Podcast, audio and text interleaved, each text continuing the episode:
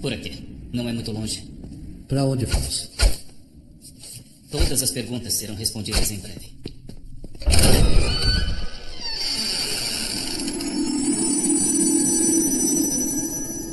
Faça como eu. Quem é esse?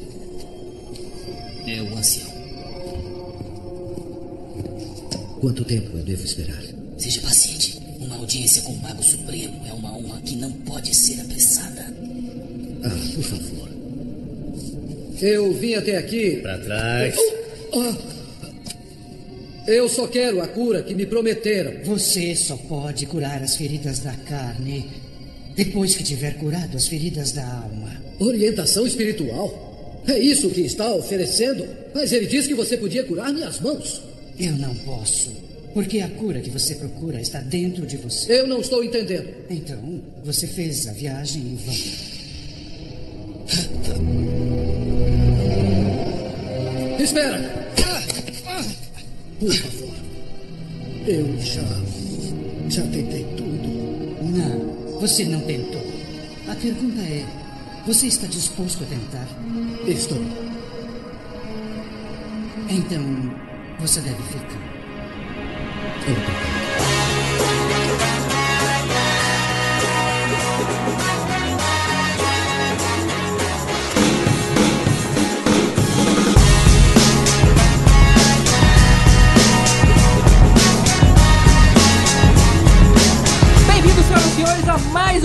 para falar sobre filmes e séries de TV.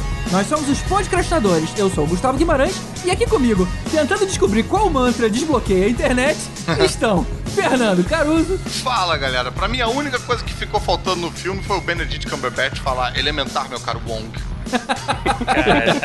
Por pouco, hein? Por pouco ele não falou. Rodrigo Montaleão.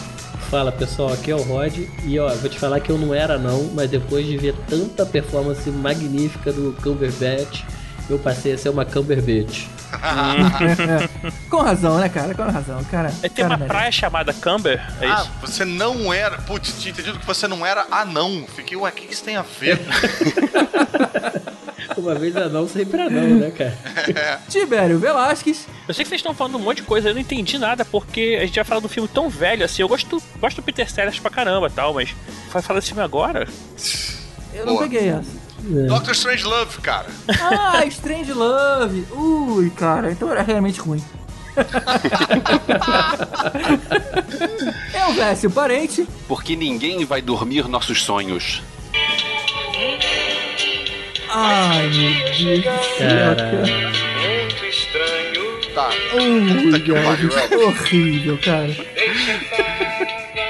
Desliga aí, Sônia. Pô, mas é um doutor É. estranho. É muito estranho. Quer fazer outra entrada, Elvis? Pode? Tá em tempo. Chama ele de novo, GG. se fosse você, eu fazia uma com o Belchior agora, porque já tem aquela montagem do Belchior como Doutor Cara, Estranho. eu não entendi porque o Belchior é o Dalto, gente. Ninguém entende de anos 80, é o Dalto que cantava muito estranho. Mas o Belchior tem o bigode, É cara. que parece, não é porque ele cantava, não. Cara, quem ligou esse podcast esperando ouvir falar do Belchior, cara? Quem diria, né? E aí, tipo, não, eles vão ter que falar do Belchior, né? Vamos, pelo amor de Deus, né? Se eles não falarem do Belchior, não, porra. Não, mas se, eles, se pelo menos fosse o Bel melhor, né, cara? Ah, Caralho, não, não, mano, não. Mas não é Belchior, cara, é É, Belchior. cara. ah, Belchior. Belchior. Ah, tá. É Foi Belchior. E ainda com CH, né? Caralho, cara. E pela primeira vez aqui com a gente, diretamente do MDM, Ivo Kleber, o réu. E aí, galera? Tudo bem? Quem Fala, cara. importa com o Doutor Estranho? Fala, velho. É verdade, né, cara? Who cares? Mas fala aí, Ivo, tá, tá sendo julgado por causa de quê, cara? Ai, cara, Ai, não. Cara, É réu de inferno em inglês, cara. É o que você nos coloca toda a gravação, Tibério. Aquele momento vergonha alheia, né, cara? E- Ele é assim, mas ele é limpinho, cara. Tá falando de quem? Hoje a gente vai falar do personagem protagonista do 14º filme da Marvel, Doutor Estranho. Origem, personagens, grandes momentos dos quadrinhos e as semelhanças e diferenças com o filme, a gente fala depois dos e-mails.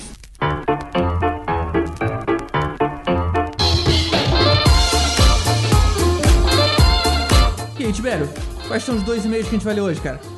Então, GG, a gente escolheu dois aqui, apesar de ter recebido várias mensagens, assim, várias cartinhas e tal. A gente tenta responder todos, mas pra ler aqui, pra não ficar muito grande, a gente escolhe só dois, né? Exato. Vamos botar aqui uma limitação, vamos botar aqui um. É pra ir mais rápido, né? Mas vamos lá, o primeiro aqui é o do Clemerson Campos, de Curitiba, e ele fala que tem 32 anos, é bancário pra pagar as contas e podcaster pra ser feliz. Bem, ele fala aqui que o podcast dele tá de férias, mas se o pessoal quiser conhecer, é Esquadrão Podcasts no Facebook. O dia que voltar, você dá um toque aí na gente pra gente ouvir também. É, ele falou que muito legal que o Tinzão ficaria orgulhoso do programa. Pra mim, Tim Burton conta suas histórias como um pai conta para os seus filhos pequenos antes de dormir. E quando a explicação não faz sentido nenhuma naquelas cabeças das crianças. A gente são as crianças que não entendem porra nenhuma.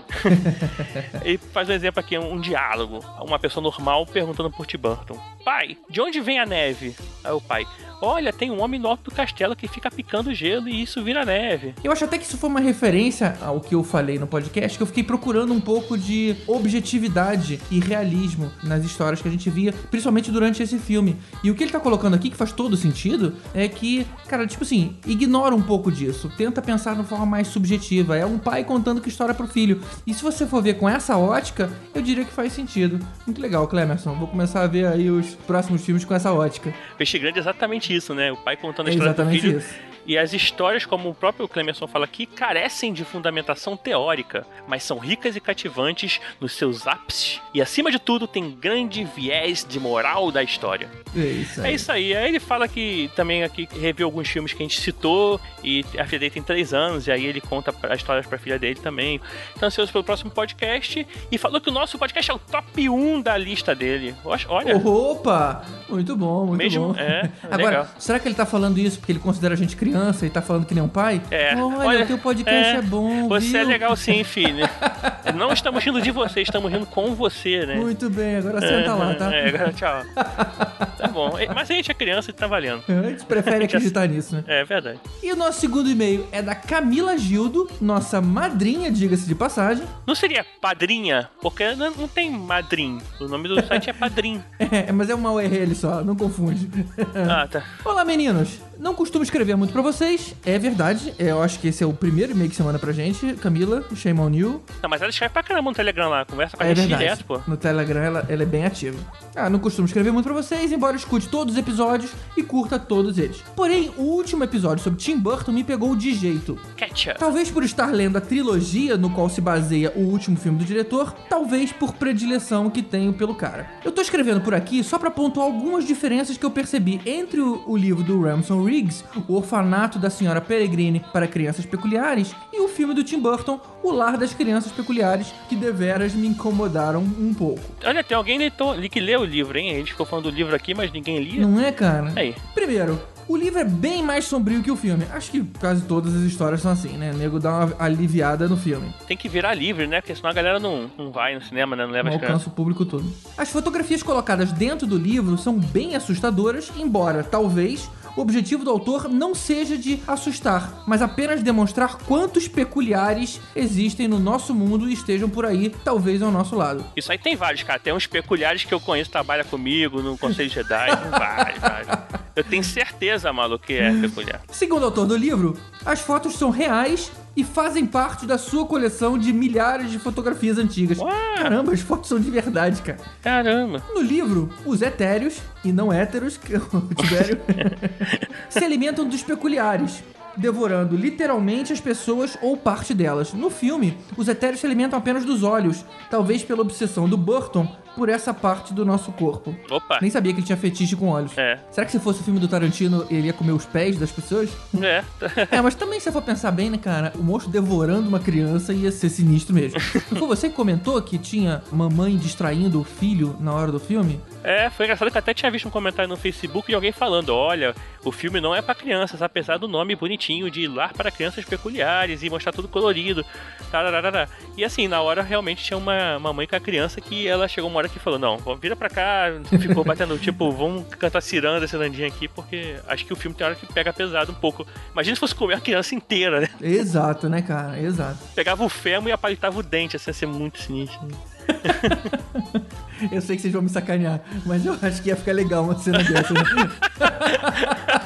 Agora, você falou do fêmur, eu fiquei, porra, essa cena ia ser engraçada. É. Mas ok, vamos lá. O GG então é se mijar de rir, é parar o filme, cara. Eu não tava pensando até você falar no fêmur, cara. A culpa foi ah, sua. é, não tava não. Tu devia estar. Terceiro, as peculiaridades da Emma e do Olive foram trocadas, já que no livro quem tem poder de fogo é a Emma, enquanto é o Olive que flutua. A troca me incomodou um pouco e talvez o flutuar traga aí um clima mais romântico pro casal formado entre a Emma e o Jake, que por sinal no livro se chama Jacob e não Jake. É, convenhamos que a cena de do garoto puxar a garota pra perto pra ela não sair voando acaba dando aí um, um climinha romântico. Eu consigo entender aí por que, que eles fizeram essa troca. Até porque, assim, como é que seria aquela cena que eles vão pra dentro do navio e aí ela enche a área dela, que é um lugar secreto dela? Não, não faria sentido se ela fosse de fogo, né? Teria que ser outra É coisa totalmente verdade, diferente. cara. Pô, Camila, depois você explica aí pra gente como é que foi essa cena. Ela não ia conseguir limpar o ambiente, né? Com fogo. Ela, como é que ela ia fazer, transformar toda a água ali em ar, queimando, sei é, lá? Não, não ia ter como. E tem mais uma coisa que ela chama atenção, o fato de, de no filme ter ignorado aí a existência de um cara chamado Rick, que seria amigo do Jacob, mas ele acabou não aparecendo no filme. Normal, né? Não dá pra contar um livro todo em um filme, né? Isso aí é sempre, É. sempre vai ter, né? Muito obrigado, Camila. Obrigado aí pelo teu e-mail e não esquece de escrever mais aí pra gente. É, mas escreve, pode mandar e-mail também, não precisa ser só no Telegram, não. é que a Camila, ela faz parte da lista de nossos padrinhos, no caso ela é uma madrinha nossa, e a categoria dela permite participar de um grupo do Telegram com a gente, né? Na verdade, a ideia do, do chat do Telegram é justamente a gente manter aí uma troca entre nós aqui do podcast e os ouvintes. A gente fala sobre pauta, eu sempre mostro a arte do episódio antes, a gente faz umas brincadeiras aí, que é sempre muito legal. E se você quiser ser um padrinho, vai lá em padrim.com.br podcastinadores, escolhe a sua categoria lá que você quer patrocinar, mas independentemente de qual você escolha, qualquer valor é importante pra gente. E falando em padrinho, não podemos deixar de agradecer nossos mestres iodas, que são o Mário Rocha, Sérgio Salvador, Rogério Bittencourt, Marcelo Petego, Leandro Tiffenbacher, Éder Fábio Ribeiro, Alberto Camilo e o Diego Reis. E um agradecimento mais do que especial aos nossos mestres dos magos, Alexandre Mendes e Rodrigo Dunley. Muito obrigado, pessoal. Um último agradecimento ao Killian, do Podcast Guia, por ter ajudado a gente com a pré-edição desse programa. É isso aí. E pessoal, não deixa de seguir a gente no Twitter, no Facebook, no Instagram. No Instagram não tem não, mentira. Mas assim, segue a gente onde você achar podcastinadores, você clica um like, você clica pra seguir a gente. E a gente tá tentando sempre lançar conteúdo aí maneiro. E você não pode deixar de perder, né? Claro. Eita! Ficou uma coisa errada aí, mas tudo bem. É, não. Manda e-mail pra gente no contato arroba podcastinadores.com.br, um like lá no facebook.com.br podcastinadores ou comenta aqui no post do episódio. Vamos seguir agora com o nosso especial sobre Doutor e Estranho.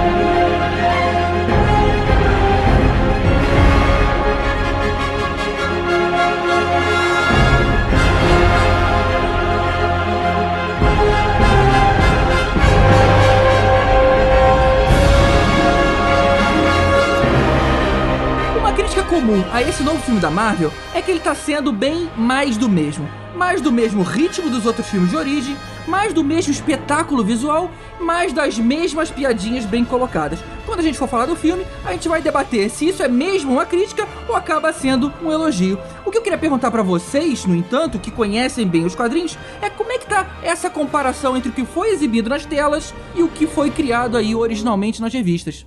Fala aí, Elvis, você conhece bem os quadrinhos? O único Doutor Estranho que eu conheço, eu já mostrei pra vocês, que é o Dalto. Só que ele, ele gravava disco. Não, não, não precisa do áudio de novo. Ah, mas se um dia eu chegar. Já que você fez essa parte, sabe que eu achei o visual do cara bem mais parecido com o.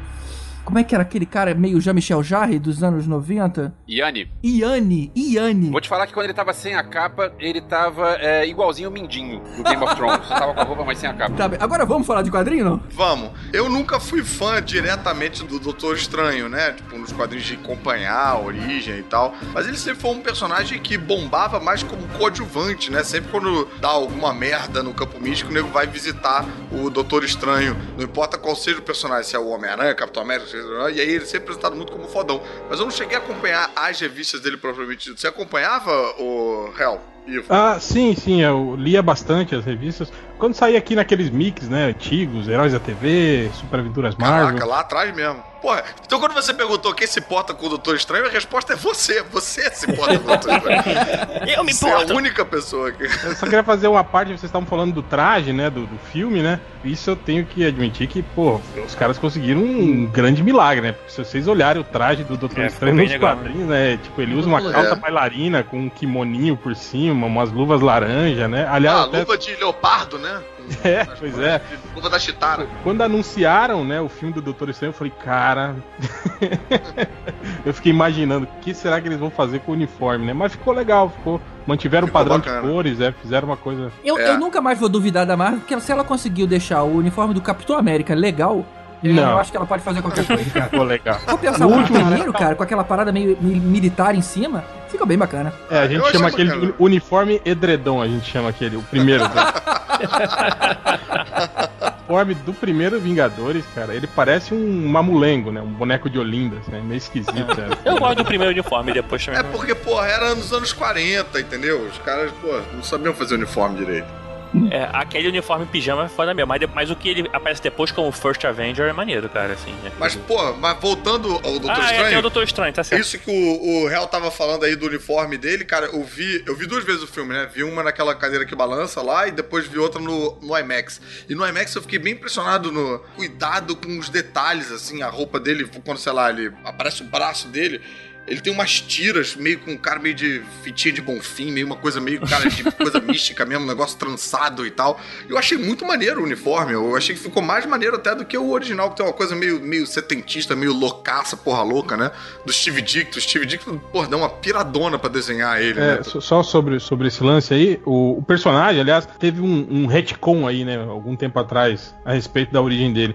A princípio era atribuído ao Stan Lee e ao Steve Ditko, né? A criação do personagem. Até o Stan Lee contava uma história de que tinha baseado o personagem num, num show de rádio que ele escutava nos anos 30, né? Que era o mago Xandu, Xanu, alguma coisa assim, que batia um gongo, né? Toda vez que o cara conjurava magia. E aí, anos depois, saiu um livro em que eles mostram uma carta em que o, o Stan Lee escrevia para um editor na época, né? Conversando a respeito do, do Doutor Estranho. E aí ele fala nessa carta que é uma criação do Steve Ditko, apenas. Ele fala, ah, o Steve Ditko tem um personagem aqui, né, que a gente, eles precisavam de umas histórias curtas, né, para fechar. Eu acho que eram cinco páginas só para fechar as edições, É né? Strange Tales, né? É, porque não era. É, a Strange Tales não era, não era revista própria, né? Ele era aquela revista de mix. O doutor só se chama Strange, né? Porque sa ia sair na revista Strange Tales.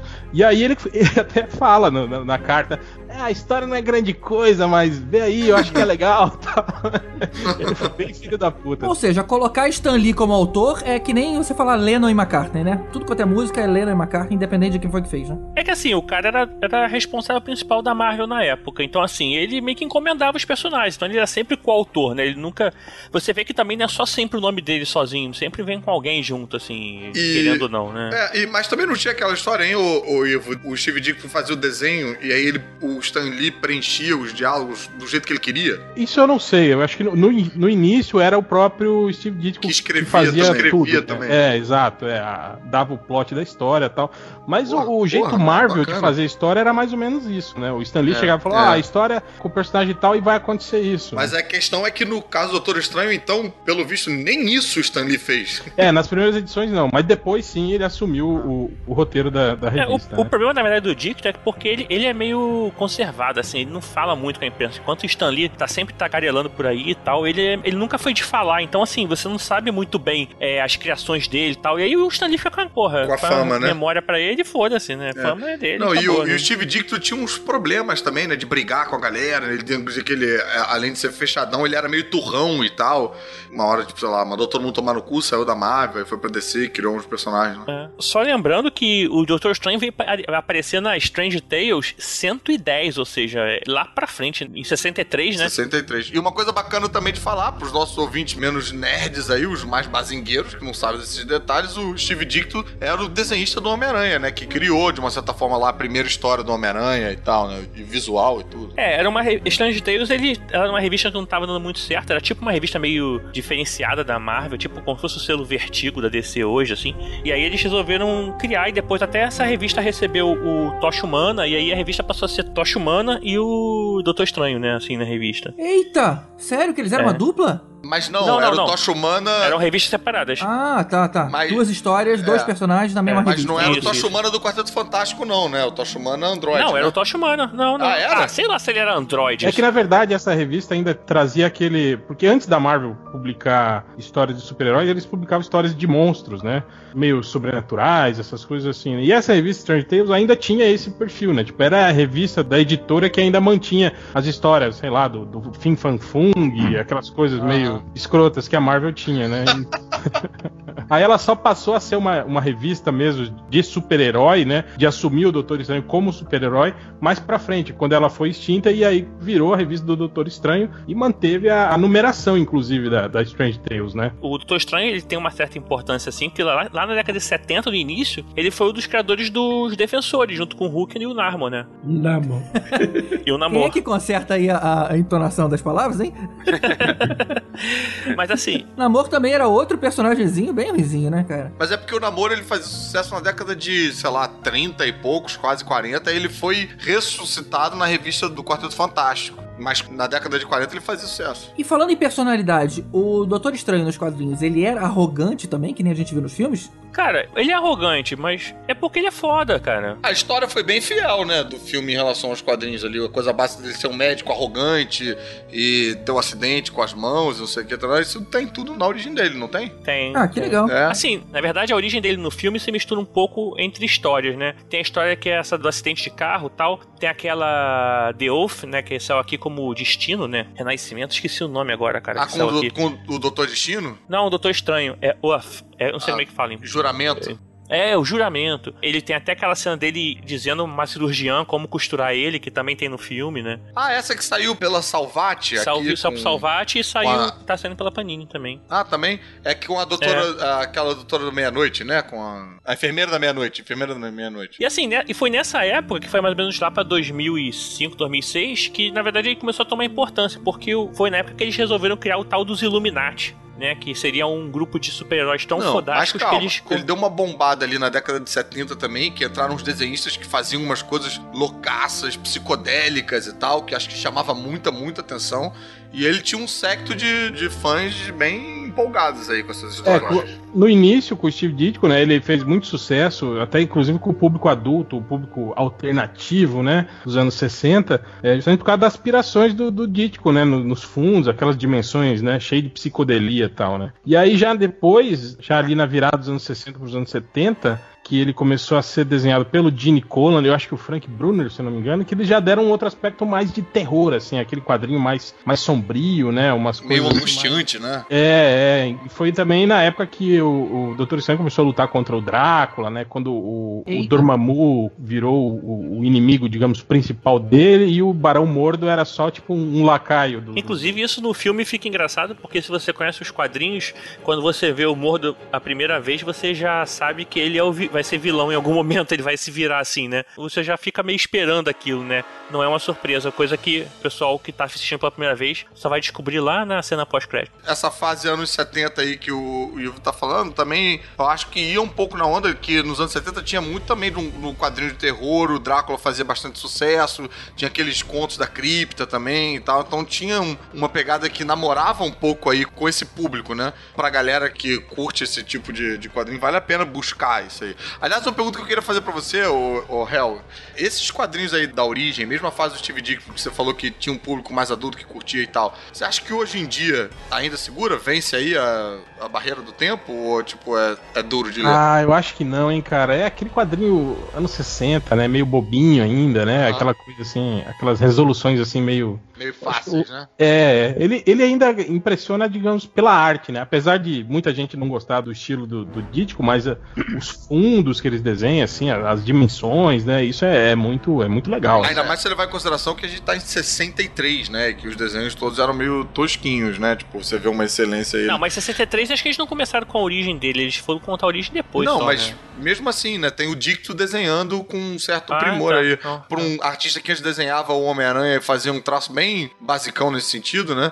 Aliás, a- só um parênteses aqui, né? A gente tá falando da leitura ser complicada, da- de uma leitura de origem de 63 ficar meio datada, mas o Homem-Aranha é um dos que eu acho que ainda segura, cara. Você pega uma biblioteca Marvel dessas pra ler do Stan Lee com o Steve Ditko, é uma leitura divertidinha, assim. Não é o que é hoje em dia e tal, mas, cara, você lê Eu rápido. recomendaria as pessoas sempre verem al- alguma coisa nova que foi recontada. Tipo o próprio Doutor Estranho, tem agora, saiu nos Estados Unidos a Season 1, que conta de novo a história dele e tal, e acho que faz mais, mais fácil, né? E tinha a equivalente a Rachel McAdams na- no, no quadrinho, não? O interesse amoroso dele? No originalzinho tinha, né, do Steve Ditko, mas como eu não li... Na verdade, ele tinha uma, uma aprendiz que era de uma outra dimensão, Ah, que veio é. morar na nossa dimensão e que era Ah, aluna é. dele. E ele dava uns pega na aluna aí, ó, sem ética nenhuma, né? O cara.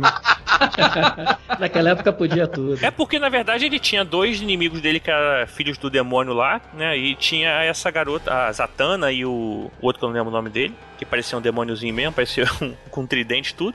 E aí tinha essa, essa Clea, que era de outra dimensão, que aí acabou vindo pra cá e virou. Mas isso, é, isso a já é dona dele. 70, 80, né? Não é na, na origem, é? Não, não, na origem não, mas na origem. É. Não, não tem muita origem, Mas, né, cara? pô. Quando ele começou, ele começou meio bizu... Assim, é meio engraçada a história, né? Assim, até. Mas quer dizer então que com essa Cleia aí, pô, rolava então de fato um Doctor Strange Love. Strange Love. É. E vem cá, mas pelo menos ele não foi de nenhum supergrupo, não, né? Ou, ou foi? Foi dos defensores. Não, e era um grupo, cara, muito desnivelado, porque tinha ele, o Hulk, o Namor, e depois entrou o Surfista Prateado. Era tipo os malucos Caramba. mais Porra. poderosos. O do- universo Marvel, né? Pera aí, então a gente não tá falando desse grupo que vai ter na Netflix, com Demolidor, Não, eles Jessica usaram Jones? só o nome. Não tem ninguém É desse me- grupo no, é. no- no Aliás, quando, Netflix. quando eu via os Vingadores usando o pseudônimo, né, de os heróis mais poderosos da Terra, não, não, não, os defensores, né? É, o- devia ser os segundos heróis mais poderosos da Terra. Mas, cara, quem eles enfrentavam, cara? Era só gente fora da Terra, né? É, normalmente eram os problemas do Doutor Estranho, né? Uns Eu nunca esqueço, Caruso. Eu acho que você- chegou a ler a primeira história dos defensores, que eles lutam com Não. um tal de Sheminu, que é um, era um alienígena peludo, assim, né? que tava, E ele que É, tinha um tava- quando ele tava programa com pouca infantil. roupa, ele, era, ele ficava seminu. Ele É. tinha um programa infantil e aí ele dominava a Eu mente gostei. das crianças, cara. E aí eles foram lá deter esse cara. Esse material a Panini republicou recentemente. Quem tiver aí com uma curiosidade muito mórbida, tem aí uns dois, três volumes de defensores aí, com as capas loucaça e tal. Mas uma coisa que eu sempre. Eu fiquei meio preocupado quando falaram da primeira vez do filme do Doutor Estranho é porque, assim, ele sempre foi ao concurso, assim. O cara era, era muito foda. Era é, o não, tipo. o cara tem um título de Mago Supremo, né? Puta que pariu. É, né? assim, aí eu fiquei pensando como que ele se encaixaria ali, mas assim, como eles fizeram a origem dele, e ele era um cara doutor lá da medicina, e aí se transformou no mago, o início de carreira até que ficou interessante, mas eu quero ver como é que isso vai se encaixar depois que ele vai estar fodão, né, assim. Então, mas na verdade, os produtores da Marvel já falaram, porque assim, por tudo que a gente falou até aqui, né, o, o ouvinte deve estar pensando, porra, mas é um cara secundário mesmo, né? Por que, que escolheram fazer um filme desse cara agora, né? E a explicação é exatamente essa, porque eles falaram assim, eh, vão ter, né, eventos gigantes vindo aí, que é a chegada do Thanos, né, e tal. E eles falaram, um evento dessa grandiosidade não poderia passar sem ter o envolvimento do Doutor Estranho. Ele estaria Não, envolvido, se fosse nos quadrinhos, por exemplo, esse cara estaria envolvido nesse negócio. Ah, maneiro. Então eles falaram, ou a gente simplesmente ignora a existência dele no MCU, ou a gente vai ter que fazer um filme dele. É. Então, com isso, eles estão atestando que eles nunca vão, por exemplo, colocar o Quarteto Fantástico na jogada, né? Se esse é o Quarteto pensamento. Fantástico, cara. Já não tem mais nada de fantástico nesse quarteto. Já tá muito. Pois é, mas eles estão, não tem aquela expectativa de um dia recomprarem os direitos? Acho que eles nem querem mais, cara. Não sei, acho que não. Acho que agora Acho já, que tá, agora é too é, já tá todo usado, todo podre, Cara, todo gasto. Se a Fox não for usar, ela vai vender, cara. Outro momento que foi bacana pra carreira do Doutor Estranho nos quadrinhos é a queda dos Vingadores, né? Que a feiticeira escarlate dá uma enlouquecida, e aí ele aparece lá e fala e manda um. É, o Brian Michael Bendis escrevendo. Eu sou bem putinha do Bendis, então curto tudo que o, o Bendis faz. Mas ele entra lá mandando a real de que, que a feiticeira escarlate ela controla uma magia do caos, não é isso? Ela tem uma parada assim de. É, ela é feiticeira do caos. E aí o Doutor Estranho fala: essa porra nunca existiu. Não existe essa magia que ela faz. E aí desfaz aí o, o status que a personagem tem no, pros Vingadores, ela fica completamente relegada, e lá mais pra frente ele vai fazer parte do grupo do- dos Vingadores, inclusive quando tem a cisão depois da Guerra Civil, que tem o- os Vingadores clandestinos, o Doutor Estranho faz É o parte... Dark Avengers, né? Isso, faz... Não, Dark Avengers são os do- Vingadores Sombrios do Norman Osborn. Ah, isso aí é, isso aí é depois do, do Guerra Secreta, né? Guerra Civil. Não. É, Foi mal. depois da Guerra Civil, o Doutor Estranho faz parte aí, né, desse grupo que é liderado pelo Luke Cage. E é uma fase bem bacana, que também foi publicada aí pela Panini num daqueles encadernados caríssimos e tal.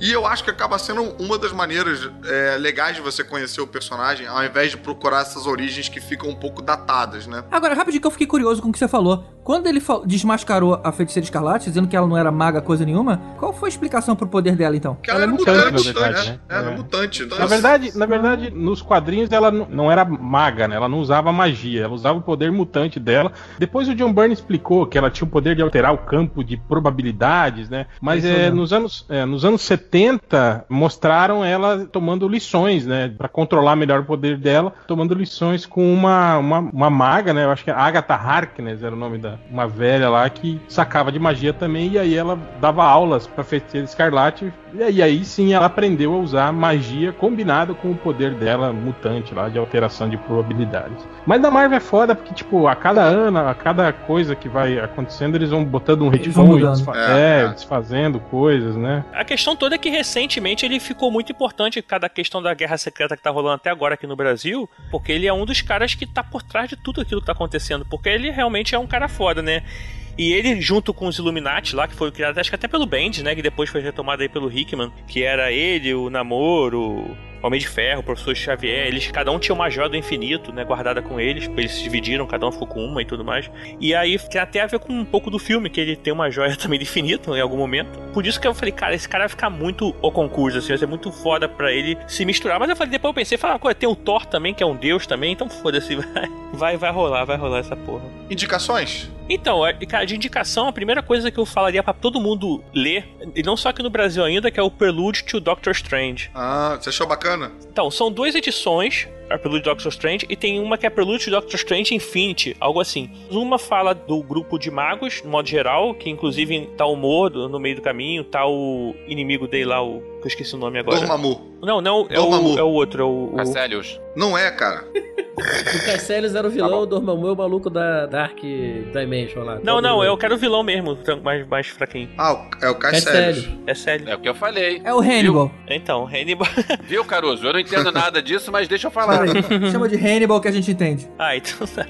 Então, essa história do Perlude, ela conta lá os magos antes de, do Dr. Strange chegar, que tá lá o Caecilius, o Mordo, o Ong, todo mundo participa lá de uma missão, e também conta um pouco da Anciã, que na verdade nos quadrinhos sempre foi ancião, só que em inglês acho que é The Ancients, então não fazia diferença. Aí o nego transformou numa mulher e ficou por isso mesmo, não teve problema. No Brasil que faz diferença que é anciã e ancião, né? Bem, esse é bacana, é uma história bem boba e tal, mas se você curtiu o filme, o personagem e quer ler mais, tem um que saiu pela Salvati, acho que também, talvez tenha saído pela Panini também, que é esse o Juramento. Vai sair. Vai sair, né? Pela Panini.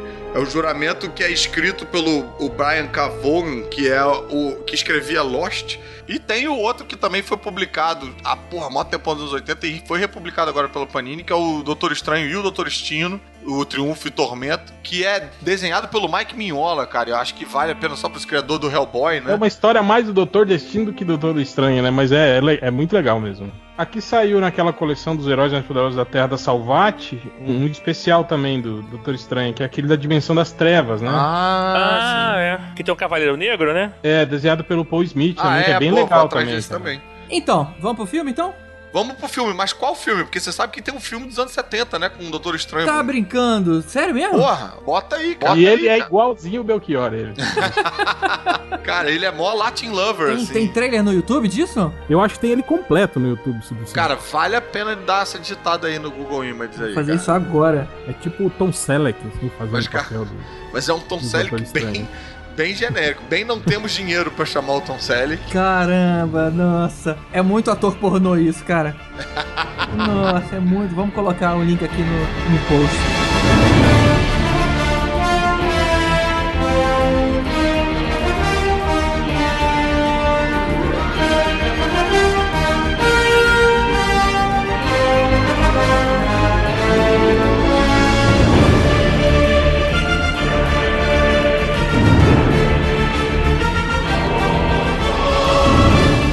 Dando continuidade à fase 3 da Marvel que começou com o Guerra Civil, temos agora Doutor Estranho, o segundo filme aí da, da fase 3, que já chega de cara também inaugurando o novo logo da Marvel Studios. É, Ficou né, cara? Vocês ficou perceberam logo no comecinho. É. Ficou bonito pra caramba, A né? única coisa que valeu a pena no 3D? Ah, que Não, cara. isso, Não, mentira. cara. Achei Não, 3D não. maneiro. 3D foi muito bem utilizado. A gente fala disso daqui a Aliás, pouco. ver o, ver o filme no IMAX eu achei bem maneiro, cara. E a grande responsabilidade desse filme era introduzir Uhum. a questão da magia, né, no, no MCU, né? A gente até então tinha visto é, diversos poderes de diversas origens, mas nenhum com magia propriamente dita, né? Uhum. Então ele introduz toda essa parte de magia, que é uma coisa grande nos quadrinhos e que até agora estava esquecido.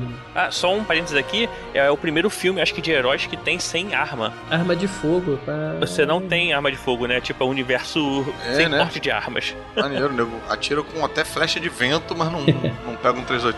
Cara, eu tava lendo que o Scott Derrickson, que dirigiu o filme, ele. A última coisa que ele fez foi a Entidade 2, cara, no ano passado. que foi que a Marvel viu nesse cara pra entregar um projeto desse nível na mão dele. Não foi só a entidade, não. Que na verdade ele dirigiu o primeiro, o segundo a entidade não é a direção dele, não. Mas antes disso ele tinha feito o, Exor- o Exorcismo de Emily Rose. Ah, e já, e E já é ele tinha. O último filme dele foi o Livrai-nos do Mal, que também é terror. Peraí, mas ele não foi o diretor da Entidade, a Entidade 2? A entidade 1, sim, a entidade 2 não. Dois, ele é só roteirista. Eu acho que a única coisa que ele tinha feito sem ser terror era a refilmagem do dia que a Terra parou. Agora, como a gente já tinha falado em outros podcasts sobre esse estilo da Marvel de pegar diretores sem muita personalidade, eu acho que é um cara que conseguiu se encaixar dentro do formato que a Marvel procura. É um cara que é competente, é um cara que É, faz. cara, que achado, cara. E apesar de não ter carreira nessa onda de super-herói, a carreira do cara é basicamente tudo terror. É a mesma coisa que eles fizeram com o James Gunn, né? Pois é, só pra vocês verem, o primeiro longa-metragem do cara foi Hellraiser 5. Caralho. É, cara é- Então, assim, o É cara que fez. a Marvel não, não quer ninguém ficar se metendo, né, na história, né? Ah, então, porra, o filme tinha que ser um sucesso. O cara já tinha feito um pacto com o demônio já. Eu não sei se vocês, vocês lembram, mas os irmãos Russo aí que revolucionaram aí, fizeram o Soldado Invernal e agora vão assumir os Vingadores. Guerra Civil. E agora vão pros Vingadores, né? Tipo, deram uma rasteira no, no, no Edo e vão pra, pros Vingadores, né? E eles vinham de, de filmes de comédia também, né? Nunca tinham É. feito um filme de ação. Não, Eles É. vieram de community, né? Da série. Sim, exato, Ô, né? ô, Ivo, a gente já tinha comentado isso antes, que é quando a Marvel pegou o diretor que era conhecido, que tinha carreira, estilo e tal, que foi o Kenneth Branagh, fez o Thor, que não foi lá tão grandes coisas. Agora, quando pega diretores com menos nome, e o Irmãos Russo acho que é o melhor exemplo pra isso, os filmes funcionam muito melhor. É o negócio de filme de produtor. Eles querem que seja alguém que saiba ser mandado, né? Quem era James Gunn antes? Não, É, é por aí. e o James Gunn também fez aquele filme com a Emily Page, que é bem maneiro, cara. Que é meio de super-herói também, com aquele cara que era do Saturday Night Live. Eu sei qual é o filme, esqueci Super, o nome agora. super. isso. É, mas é um filme de super-herói, mas não é a mesma pegada que a Marvel. Só que a- os produtores da Marvel, seja lá quem, quem é que tá por trás disso, é a pessoa que sabe escolher o cara certo pra ficar lá. É, não, e é um cara também que, por exemplo, um Kenneth Branagh, por exemplo, é um cara que tem condições de, de peitar executivo de Exatamente, estúdio, né? é, eles, esse é não, esse é eles querem, eles querem esses, esses diretores que você Que falou. baixa a cabeça, né? É, exatamente. Ser diretor da Marvel é igual ser técnico da seleção brasileira, cara. Assim, tu tá lá só pra aparecer teu nome nos créditos. Né? É. Não, porque aí. diretor da Marvel ganha mais do que técnico da seleção brasileira. O técnico da seleção brasileira não tá fazendo muito ponto aí, não, cara. Mas o cara ganha Olha, bastante. não sei por Sei fora, não, hein? Olha, Sei não, não hein? sei. Tem nenhum diretor da Marvel tomando de 7 a 1 aí ainda. Pô, e uma coisa bacana que eu achei nesse filme da introdução da magia é que não tem aquela babaquice que tem na maioria desses filmes, e tem, por exemplo, muito em Harry Potter, que tipo, ah, o mundo real não pode saber da magia. Nego tá cagando, bicho. Nego sai na rua e foda-se, não tem A essa. magia não, não sabe não. Tanto que eles vão pra aquele mundo de espelhos que não afeta a realidade. Eles fazem questão de. É, mas de, não, tipo, tem, de- não tem esse problema, entendeu? Não tem esse problema de, tipo, se viu, souber da magia, o mundo acaba. Não. Eu sai na porrada na rua e Cara, nego já viu mulher. o Alien chegando por um portal dimensional em Nova York, aí já foda-se É, tudo. Né? Eu sei, É, pois é, é mas isso eu né? acho bom, a gente não perder mais tempo com isso, É, é entendeu? de ficar É verdade. é, mostrando ah, que o mundo real está. O mundo da magia está disfarçado dentro do mundo. Ah, foda-se! A gente não quer saber dessa merda, a gente quer ver a história rolando. Falando em perder tempo, o que, que vocês acharam de mais um filme de origem de herói? Por um lado, eu entendo que é importante você ter uma origem pra você explicar quem é esse cara, quem é esse personagem que é menos conhecido do grande público e tal. Agora, tinha certas horas que eu pensava, cara, chega de treinamento, sabe? Vamos, vamos Ah, eu não me incomodei, não, Elvis, porque assim, É, mais do que a origem do herói, pra mim era a origem desse universo, né? Então o treinamento, mais do que Eu também acho que não tinha como um evitar. cara nisso. É, não, e mais o treinamento, mais do que ter a função exclusiva de treinar um novo super-herói, ela tinha uma função pra gente de mostrar como é esse lugar. Tem uma porrada de gente treinando as magias, você vê que é um lugar que existe não sei quanto tempo e que serve pra proteger disso, daquilo, blá, blá, blá, blá. Então ele matava dois coelhos com uma cajadada só nesse sentido. Não, dois não, matavam vários, né? Porque teve Joia do Infinito, teve super vilão novo. Assim, eles mataram vários coelhos nessa história aí. E serviu pra mostrar também como é que a magia funcionava de uma forma que é, é- é- assim, é muito dependente do gesto, é uma coisa muito gestual, né? E se você vê o cara fazendo aquele negócio, fazendo uma bolinha com o dedo, tipo Itaú, você fala, porra, que porra ridícula é essa, cara?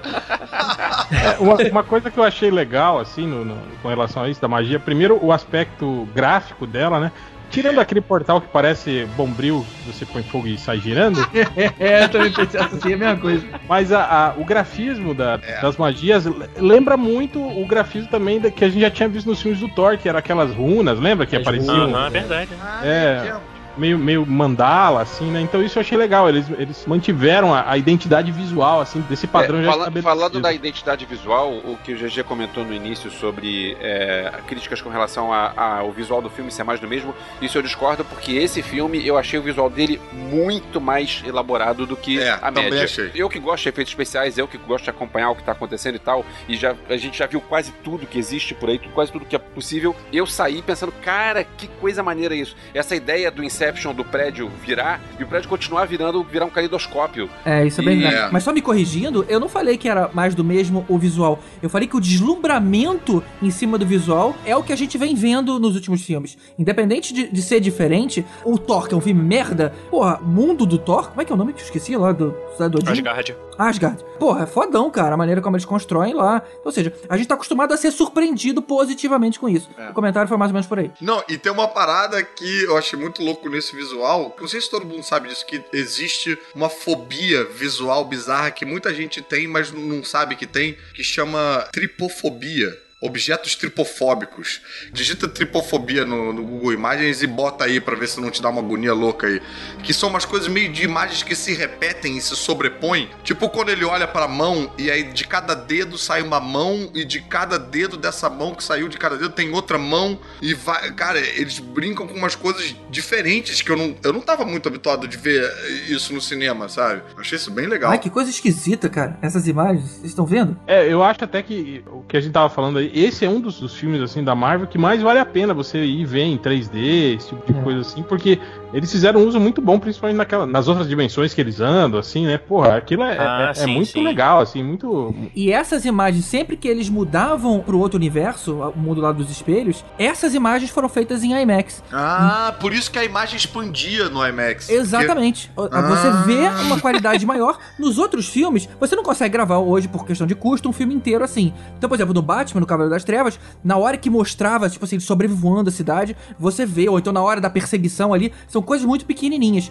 E esse filme usou a hora que eles iam pro mundo dos espelhos. Então você via uma parada diferente ali. Bem- Ficou bem bacana. Ele te impressiona nos primeiros cinco minutos, assim. Depois seu cérebro meio que acostuma e aí ele para de ter impacto, assim. Mas nesse filme ele é, é diferente. Quando ele, ele tem aquela trip ali, quando ele conhece a, a anciã, porra, aquela cena assim é. É do caralho, né, cara? Não, o filme todo, pra mim, parecia um ride da Disney, sabe? Que você toda hora tinha uma porra louca que você ficava viajando. E, cara, achei bem maneiro, cara. Uma crítica que tava rolando bastante na sessão de imprensa era por que que esse filme não foi no, no IMAX. Porque, justamente por causa dessas coisas filmadas direto pro IMAX. Talvez fosse gerar uma impressão melhor no, no- no pessoal que tava lá, né? Agora, a dimensão, a Dark Dimension também ficou bem legal, né, cara? Aquela parada meio de aqueles universos meio conectados, com aqueles planetas. É. Lembra muito também os quadrinhos do Doutor Meio Estranho. átomos, assim, né? Meio... Isso aí que o Caruso falou de átomos, vocês não acham que isso aí vai ter a ver com o filme do Homem-Formiga no futuro? Será, Ah, cara? total, Caraca. total. Caralho, total. será que o Dormammu é tipo do tamanho de uma mosquinha, assim?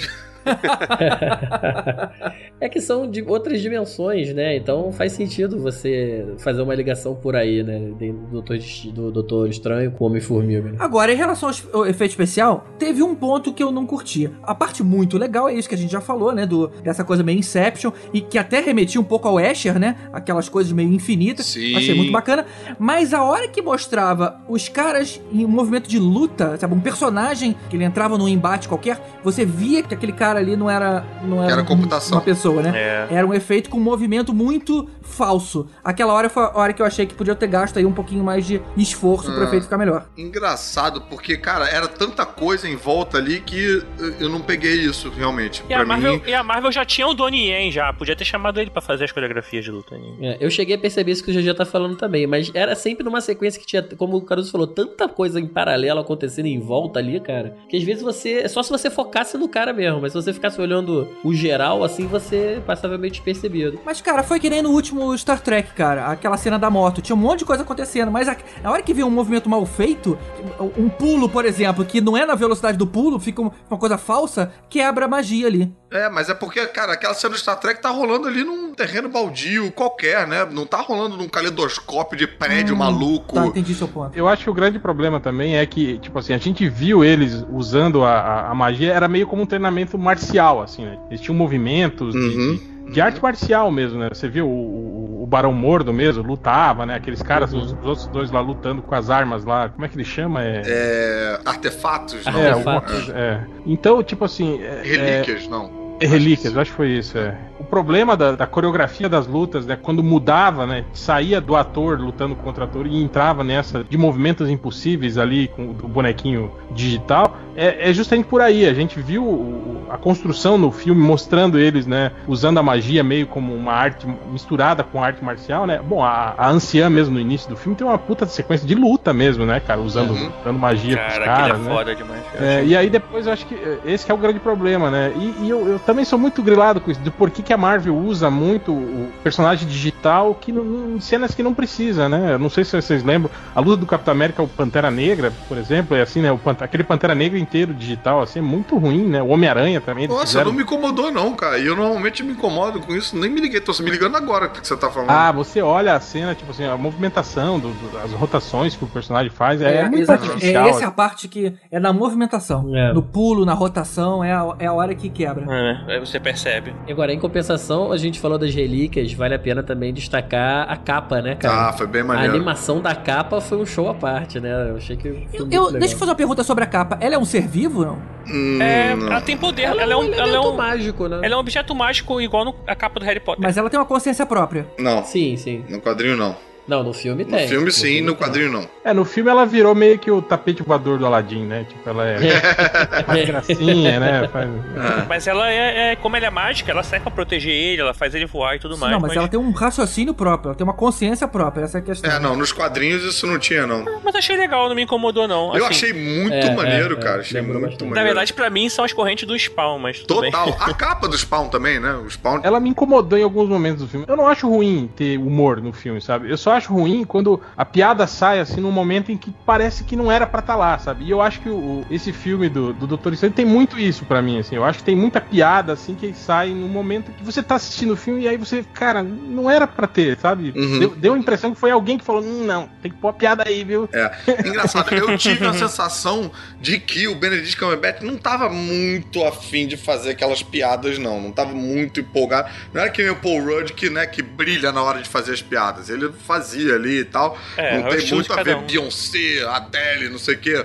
Pra um médico neurocirurgião ficar falando essas merdas, sabe? A construção inteira do personagem até ali, ele não era engraçado Não. nenhuma hora, né? E aí ali ele começa a soltar piada sem parar, assim, né? Ele não é engraçado, as coisas que acontecem com ele acabam sendo, né? Assim, não, mas é? aquilo é um momento meio Paul Rudd, ficar, tipo, Beyoncé? Não? Adele? Não? Aquelas gags com a capa, assim, achei meio exageradas às vezes. Assim. Aquela no meio da luta com o Caecilius lá, a capa puxando ele, e ele Ele pro fazendo. lado dele pro outro. né? É, ele fazendo um moonwalk lá, achei Eu meio- achei maneiro, cara. É. Mas eu notei isso um pouco também, das piadas um pouco fora de hora, mas eu confesso que eu achei as piadas tão boas que não me incomodaram. Se a piada não funcionasse tanto, se fosse meio merda, eu ia ficar puto pra caralho, sabe? Talvez até como comediante eu ficasse, ah, puta que me pariu. Mas eu ri, fui pego, e como eu sou putinha de piada, acho que eu acabei comprando. Eu também não me incomodaram, não. Eu curto esse humor que não é, não é na verdade uma comédia. É um filme bem humorado. Eu pensei um pouco isso que o Hell falou aí, de que as piadas às vezes podiam esperar um pouquinho o momento, assim. De vez em quando eu achava. E pior que nessa, nessa, na sessão de imprensa que a gente tava, tinha Neil que ria alto pra caramba. Parecia que o cara tava falando a maior piada mais engraçada do mundo. E tipo, Sim, ah, isso- quá, isso é quá, verdade. quá. Eu falei, caralho, sério mesmo, É assim. isso, Mas então ela chamava mais. É, Não tipo, tinha tão engraçado assim, né, gente? Para um pouco. Tinha claque, né? Cara, Então- isso que é uma sessão de imprensa, né? Isso É, pois é. Que teoricamente era pra ter. Só que sessão de imprensa de filme desse tipo nu- nunca tem só o pessoal profissional, né? Tem sempre um monte de turista que vai e não tem jeito. E no quadrinho, tinha alguma coisa que levasse pro lado do humor, não? Cara, eu não lembro, não. No- quando o Bendis escreve, tem um pouco de humor, sim. Eles começam a colocar muito no Wong. O Wong vira, tipo, um cara meio sarcástico e respondão e tal. Eu acho que também teve aquele especial, né, dos defensores lá do Demet, né, meio que seguindo a onda da, da Liga da Liga da Justiça, Justiça. Cômica, né, é, que teve Que é bastante o piada. próprio Kevin Maguire desenhando também.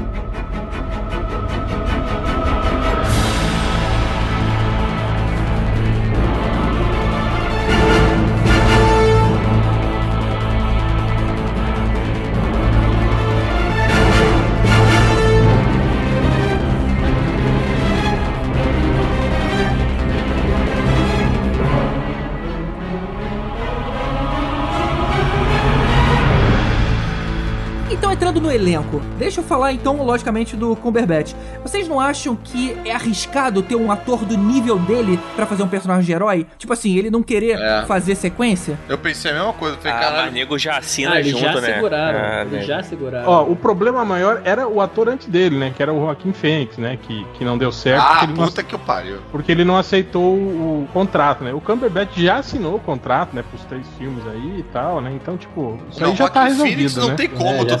Trabalhar três filmes com o Joaquim Phoenix. cara. É pedir pra dar merda. Calma aí, calma aí. Três filmes? Que três filmes? É, o, o contrato, geralmente os contratos que os atores assinam com a Marvel é assim, é um contrato pra três filmes. Mas três filmes solo ou inclui como um dos três filmes uma participação em outro filme? Não é especificado, é um, um contrato para aparecer em, em Tá, três produções. Tipo, a gente viu que ele vai aparecer no próximo filme do Thor, né? É, então isso vai contar como um dos filmes, o que ele é obrigado a fazer, né? Sim, sim, talvez Saquei. sim, talvez não, então, né? eu acredito que deve ter um Doutor Estranho 2 por causa do, Sim. do Mordor. Ele deve participar do próximo Thor pelo E aí extra. sobra Guerra Infinita. E Guerra Infinita também vai ter. Então ele, ele tinha que assinar mais, mais cinco filmes. Não, e tem o Infinity Wars também. Cara, ele já assinou pra ser Sherlock Holmes durante sei lá quantos anos. Qual o problema dele assinar pra ser agora uma produção, uma super produção de, do troço mega gigante que é a Marvel no cinema? E de ser um protagonista, não é nem ser um cara Não, que é não, secundário. é. Só é um saber que eu achei que, eu achei que a Marvel já garantiria assinando cinco contratos de cinco filmes aí, desse mais quatro. Porque... Pois é, mas eu não, não acho que ele seja. é, que ele vá contra isso. Não, Não, mas é porque tem- às vezes tem uns atores que realmente, bicho, enche o saco, né? O cara É, não é. quer fazer outra coisa, não quer ficar preso nisso. Ou então ficar puto com um fã nerd de quadrinhos que vê o cara, o cara querendo fazer, sei lá, um Shakespeare louco, o cara falando, ah, é o Doutor Estranho, Doutor Estranho, tira foto comigo. O cara, sei lá. É, mas olha só, se fosse assim, ele, não- ele, ele já é o Sherlock Holmes e já foi o, o dragão do. O dragão do- não, do- né? Ninguém, do porra, ninguém 2. vê o cara andando na rua e fala, ô dragão, tira foto comigo. O dragão, ele tá livre. Porque ele já era o Sherlock Holmes antes e já era também o, o Khan. Então, assim, o cara já tem um monte de personagens icônicos do- na carreira. E só que agora ele, ele não é. é Porque pensa que o. Não o Sherlock Holmes que é pra TV. Agora os outros dois que foram pro cinema, ele não era o protagonista. Agora ele é o protagonista. Ele é o dono do filme. É, mas, cara, ainda assim, cara, pô, o Robert Downey Jr. teve um momento de encher o saco do Tony Stark. O cara lá, o James Bond, o. Qual o nome do, do baixinho, meu Deus? Do. Daniel Craig.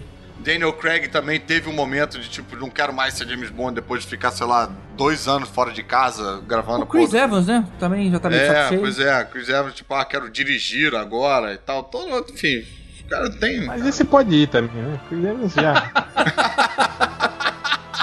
Falando do, do Cumberbatch, cara, tem uma coisa interessante. Porque o vilão principal do filme, que seria o Dormammu, que é o que tá lá escondido, que ninguém sabe até aparecer no final, o Cumberbatch que fez a expressão facial capturada de Ah, movimento, é? né? O movimento da... Não é, Tipo o dragão, né? que Tipo o Smaug. foda, cara. Tipo o dragão, é. Maneiro. Isso, tipo, então ele fez ele, na verdade, ele é o herói e o vilão. Olha aí, cara. Ma- Mas, peraí, a voz não era dele, né? Não, a voz não é não, dele. a voz não. E eu achei interessante como é que foi mostrado o Dormammu, porque no quadrinho ele é tipo uma pessoa, né? que Tem corpo É, corpo inteiro. Ficou uma coisa meio galáctico, Humanoide, né? Do... né? Humanoide, né? Ser humanoide, né? É, não, o visual ficou legal, mas eu achei o conceito deles falando, ah, que ele destrói planetas. Eu falei, meu Deus, é o Galactus do Quarteto Fantástico, é a nuvem É o Galactus, né? Eu também, pe- é, na hora eu pensei isso, foi a referência que eu É, tive. total, mas- Ah, total. mas não, mas foi maneiro. Aquele diálogo, eu achei maneiro como eles fizeram a listrinha da cara dele ali, meio como onda. Igual e do quadrinho, né? É, mas a gente só viu uma cabeça, né? Vocês estão falando que ele é humanoide. Ele parecia, sei lá, um grande minhocão, alguma coisa, podia ser. Não. Só viu a cabeça ali.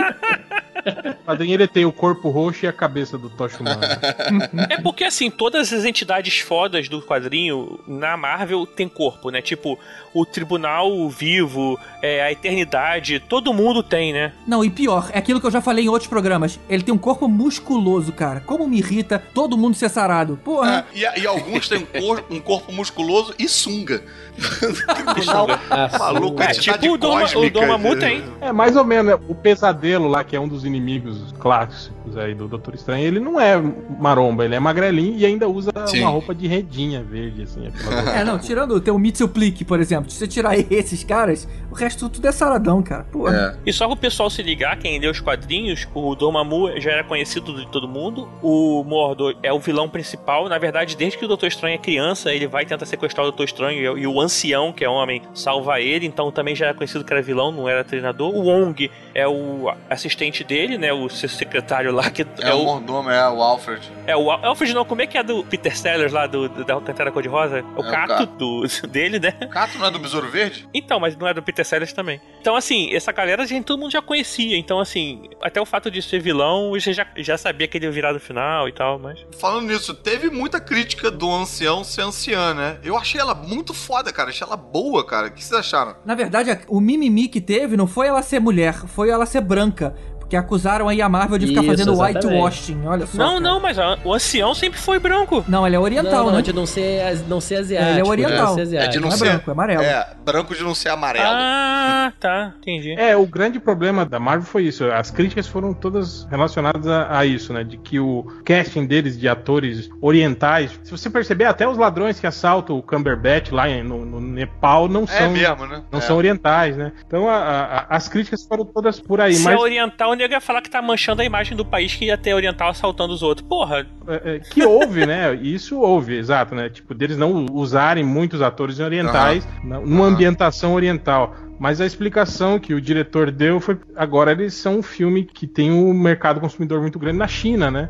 Porque a China tem uma rixa, né, com o Nepal, então eles não quiseram comprar essa briga tipo de reduzir a, a bilheteria do filme na China, né, dando cartaz para nepaleses. né? Eu, só- eu só sei de uma coisa, a Tilda Swinton mandou É. bem pra caramba, ela tá arrebentando no Já filme. tá excelente, É. já tá excelente. Não, e ela tem aquela coisa meio. Um, uma, uma placidez com um sorrisinho o tempo todo, né? Uma coisa meio tipo. Parece um Dalai Lama mesmo. Ela tem uma cara meio andrógena, e essa é que é a verdade. Você não sabe bem ainda. An- esse Anjo Gabriel, né? Diferente do Mads Mikkelsen, que é um grande ator também, mas eu não gostei nem um pouco do Caecilius, achei ele caricato demais, achei Ah, ele... não me incomodou, É, não. sei lá, Eu curti. Não gostei. Tanto do visual dele, aquele olho pintado de cantor de black metal. Eu não e, curti também, lá, não. Não gostei, não gostei dele, não gostei da motivação dele, não gostei de nada. Os capangas que eu achei muito X, os capangas dele eu achei muito Smallville, assim, muito qualquer coisa. É o grande problema da Marvel, né? Você sempre tem um vilão merda, assim, né? Um vilão um pouco, pouco- pouco explorado, assim, né? Um vilão um, genérico. É, mas dessa vez não foi só o vilão que eu achei ruim, eu também achei ruim a personagem feminina. A Rachel McAdams, o relacionamento dela com o Doctor Strange não, não, não funciona, não é um troço que te convence. Mas não é pra convencer, né? Não me incomodou, não. É, mas ele foi pra mostrar que o cara era escroto É. também, né? Caralho, na cena que ela fala, ela vai encontrar com ele, que ele tá na merda ali e tal, e que ele manda. Qual é a merda que ele fala pra ela, que é um negócio bem bizarro? Que ela gosta de consertar coisas quebradas, digamos assim. O que eu achei importante na participação dela foi justamente ela, ela gostar muito do cara e o cara ser escroto com ela. O personagem dela só serviu pra isso. Pra mostrar o quanto ela era devota a É, ele. Eu nunca tinha visto uma reação assim, tipo, na plateia. Tipo, a plateia normalmente reage bem, tipo, né, de e piada e cena de ação, não sei o que. tá, Ele manda, ele fala uma babaquice pra ela. Eu vi duas vezes, dois dias seguidos. Um dia, no, no outro dia, as duas vezes a plateia, plateias diferentes, tiveram a mesma reação.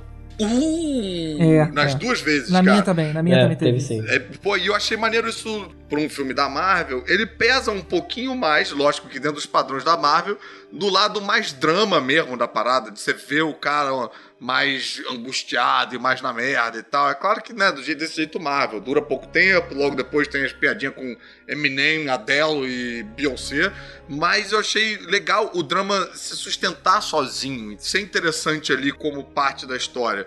E a minha mulher odeia a Rachel McAdams e gostou dela no filme. Então acho que foi um feito aí dela e da Marvel nesse sentido. Eu curto ela como atriz. É, não sei, eu achei que foi mais uma grande atriz desperdiçada. A Marvel tem também um pouco É. dessa mania, né? De, de botar um- uns puta atores num papelzinho assim, né? Tipo o Tommy É. Lee Jones, né? No filme Capitão América, que tá ali, né? Fazendo nada, assim, Né? a Natalie Portman no filme do Thor, né? Pô, é, É, óbvio que ela vai uma hora não vai É, querer o, fazer o- o- o Anthony Hopkins, né, fazendo o Odin também, né, tipo, que é um papel Uhum. assim, né, né, bem, bem qualquer, né. O, o Sam Rockwell também no, no, É mesmo. no, no Homem de Ferro, É. né, que ele é um puta ator também fazendo Mas um esse não papelzinho precisa merda voltar, lá. né? Já, Verdade. pô, a Natalie Portman no Thor, teoricamente precisaria, né? É, mas assim, nem a Pepper aparece mais, eles só citam agora, foda-se essa coisa. Ah, pois é, pois é. É mesmo, mesmo exemplo aí, né? Gwyneth Paltrow pra fazer a Pepper, pô, é óbvio que ela vai meter o pé. Agora, fal- Meter o Pepper. falando em ator também, tem o Mark Anthony Brighton, que é o negro que toma conta de um, de um dos portais lá, né? No, acho que em Londres. Cara de Nova York? É Nova York, isso. Ele também é um personagem dos quadrinhos, que é o. Ele é o Voodoo. É o Não, irmão é? dele, né? É o irmão dele. É, ele é uma. Ele é uma. Ele, ele, é o- ele, ele chama o Voodoo, né, pra ajudar ele, né? Caralho, não, não tinha me ligado, que irado. Na época do Bendis, né, cara, você lembra que o, Aham. o Doutor Estranho, ele, Ele perde o título, né? ele foi deposto, né, do, do título lá de, de Mago Supremo, e quem vira o Mago Supremo é justamente o irmão Voodoo. É. Eu só sei de uma coisa, tinha o Bayu Organa lá e ninguém reparou. Tinha quem? Bayu Organa. Quem é esse? É o do, do Star Wars, pô. Pois é, viu? Até hoje, GG. Não, não pergunta isso ao vivo, cara. É o do Star Wars, o Bay Organa. É o pai da é, o- Leia, é né? o pai É. adotivo da Leia. Continuo sem saber. É, Mas tem o quê? O ator Tá ou o nome do personagem? O ator, o cara lá que, que se curou do, de ficar paraplégico. Ah, é? Ah, olha só, tá. O cara que, o cara que contou pra ele do, do templo. É isso. Eu lembro desse cara sempre de, ele fazendo papel de chicano genérico nos filmes. Ele tava, lembra do... Ele é o marido da Glória em Modern Family. Mas ele, ele faz o Bay Organa em que filme? É, não é ele que faz o bem organa, não, Vess. Chupa essa, Elvis. Pô, então eu viajei, então apaga tudo. Falei besteira. Vou, devo- vou devolver minha carteirinha de do conselho de E... Envergonhado, envergonhado, O envergonhado. carinha é o ex-marido da Glória em Modern Family, é o pai do menino, do gordinho. Ah, o cara que ficava todo de preto, né? Todo, Isso, todo cool. isso. Ah, Pai do. Manny. Pai do Pai Manny, do pai Manny. do Manny. É, então era dali. Porra, dali o cara então se dava bem, ele pegava Sofia Vergara, porra. É, agora perdeu a envergadura, né? Que horrível.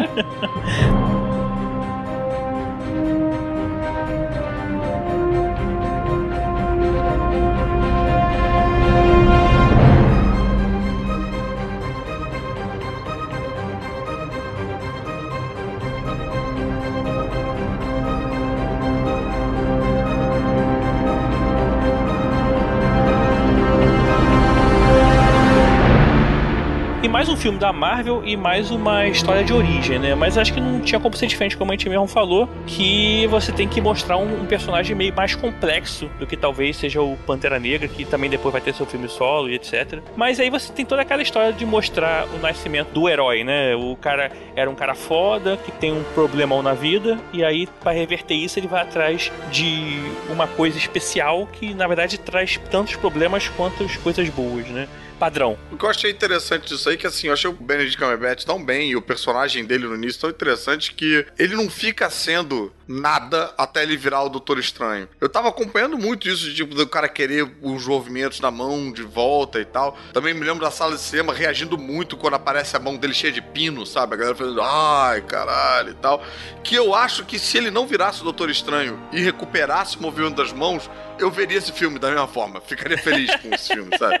Se fosse o o retorno dele É, como Ele médico. tá muito carismático no papel, né, cara? Tipo aqueles dramas pra Oscar, assim, que vai mostrar É, participações até no final, e conseguir voltar a ser um grande médico. é, mas agora mais humilde, né?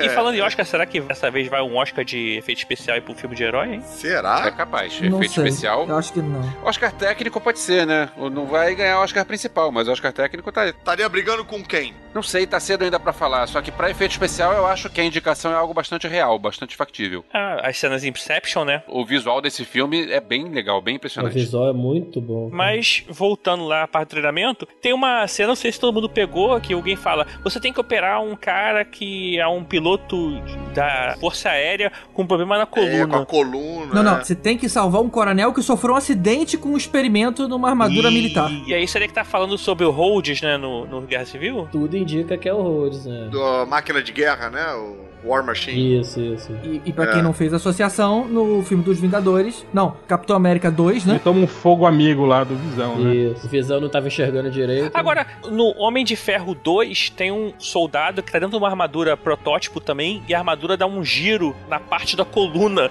e aí até o cara fica meio desesperado, desliga a televisão e fala: Não, ele tá vivo ainda. Pode ser esse cara, não sei timing do filme. Não, porque ele fala que é um coronel. Esse cara aí, você acabou de falar que era um soldado, então não deve ser. Ah, eu sei lá se era um soldado, era uma pessoa. Eu- só quero dizer que eu não. Assim, depende do tempo. Eu não lembro se isso se passava tão recente ou se se passava mais antigamente. Que tá- se fosse mais antigo, não teria dado tempo do Holt se machucar na Guerra Civil, entendeu? Então, assim, depende do momento em que o filme se passava. Pra mim é o Rhodes. Pra mim é Ah, faz mais sentido, claro. Isso aí né, é uma assim. questão que eu queria abordar no- com relação a- ao filme em si. Essas questões de passagem de tempo, que eu acho que é um, um puta defeito assim desse filme, eu acho. Também acho.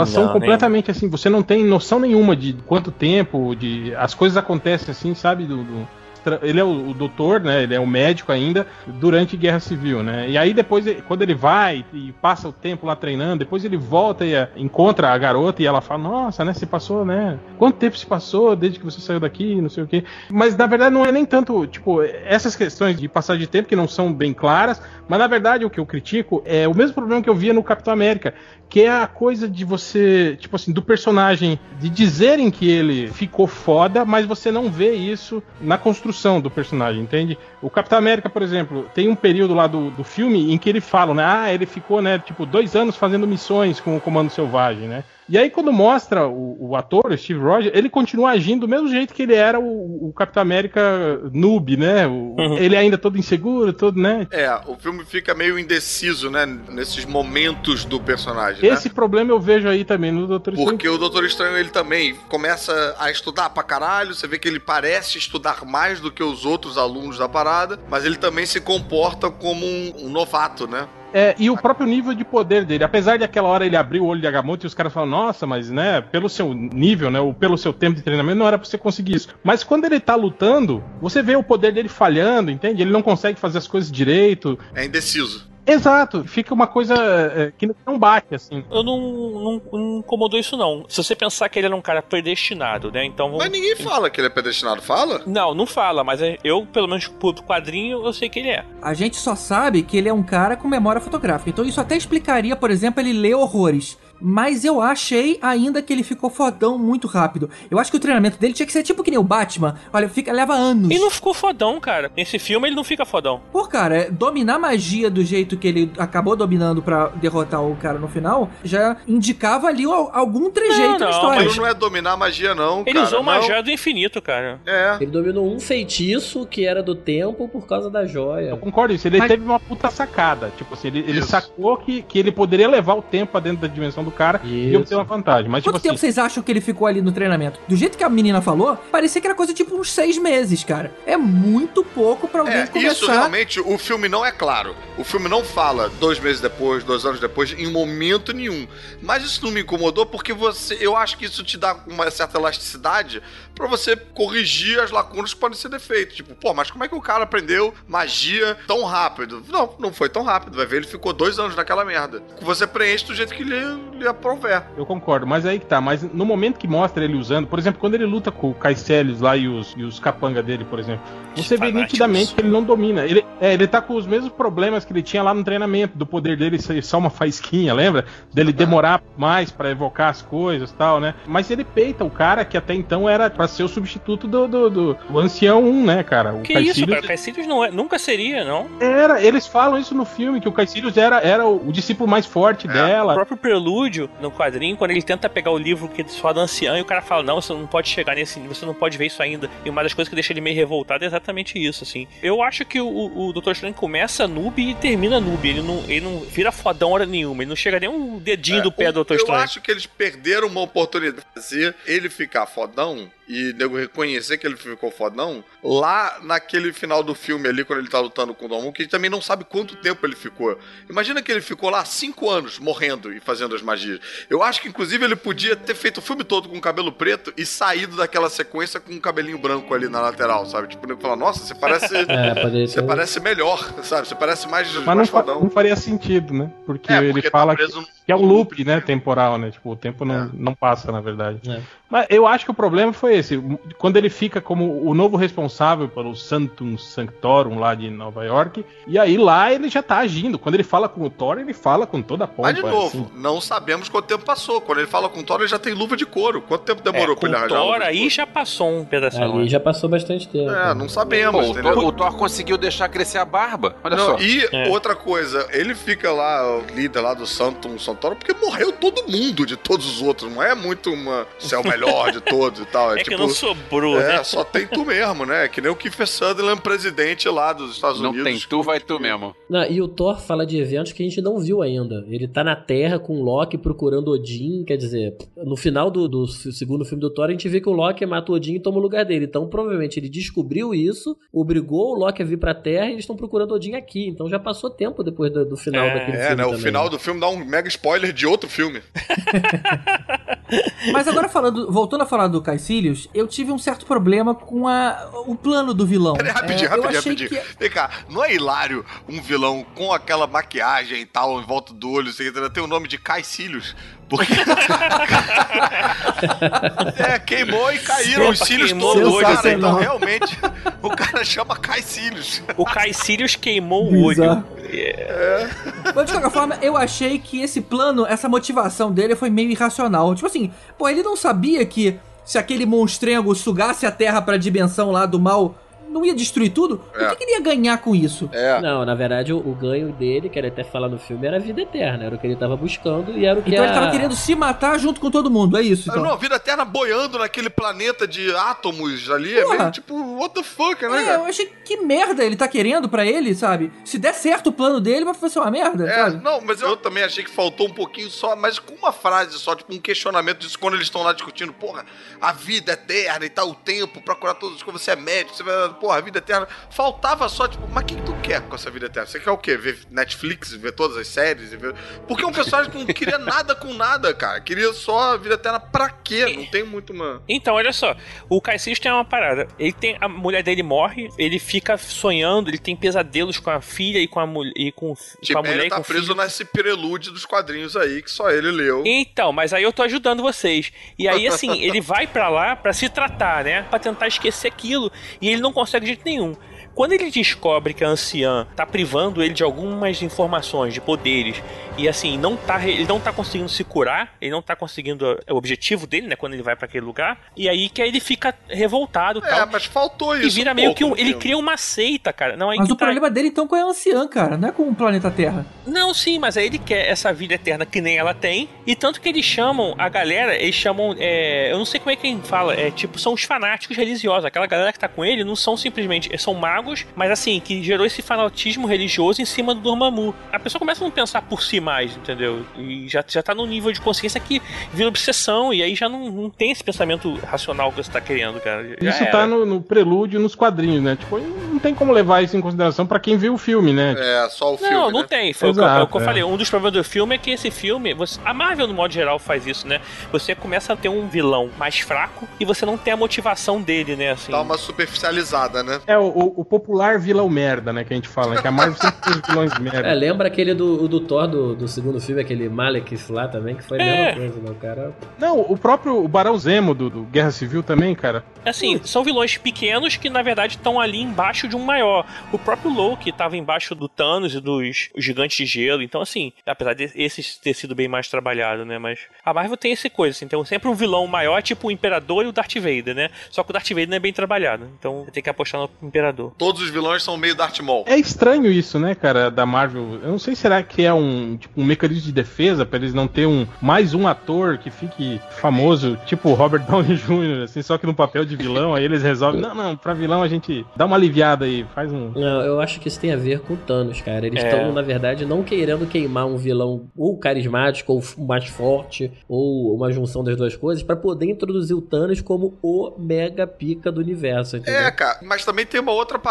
que você não pode ficar lutando contra o mesmo vilão, é chato, né? Tipo, se todo filme dos Vingadores for tipo, o que que o Loki vai aprontar agora? Ai, vamos lá bater no Loki de novo. Aí outro filme dos Vingadores, e o Loki agora pirou e tá fazendo... Cara, não dá, né? Tem que ter um vilão novo, acho que faz parte do diferencial, do diferente. E pra filme de origem você tem que ter um vilão fraco, né? Se você tem um vilão que é fodão, o herói nunca vai chegar, chegaria ali, né? Só se ele realmente passasse por um treinamento completo. É, você já queima o cara de cara. E falando então no vilão, o que, que vocês acharam dessa solução final lá do loop temporal, cara? Eu vou te falar que eu tenho uma implicância grande pra caramba quando alguém coloca na jogada você poder voltar no tempo pra resolver um problema. Isso é muito roubar no jogo pra mim, cara. Ah, mas nesse filme fazia sentido, né? Eles apresentaram isso logo no- naquela cena que ele descobre o olho de Agamotto. Mas é rouba- isso pode ser usado pra qualquer momento. Eu sei que eles falam lá, ah, é perigoso e tudo mais. Pô, mas perigoso resolveu-se, né? É, então é, só- é só acontecer. É, não, mas eu achei, cara, que eles fizeram uma cama boa. Eu acho que a Marvel é muito esperta, às vezes, nesse storytelling,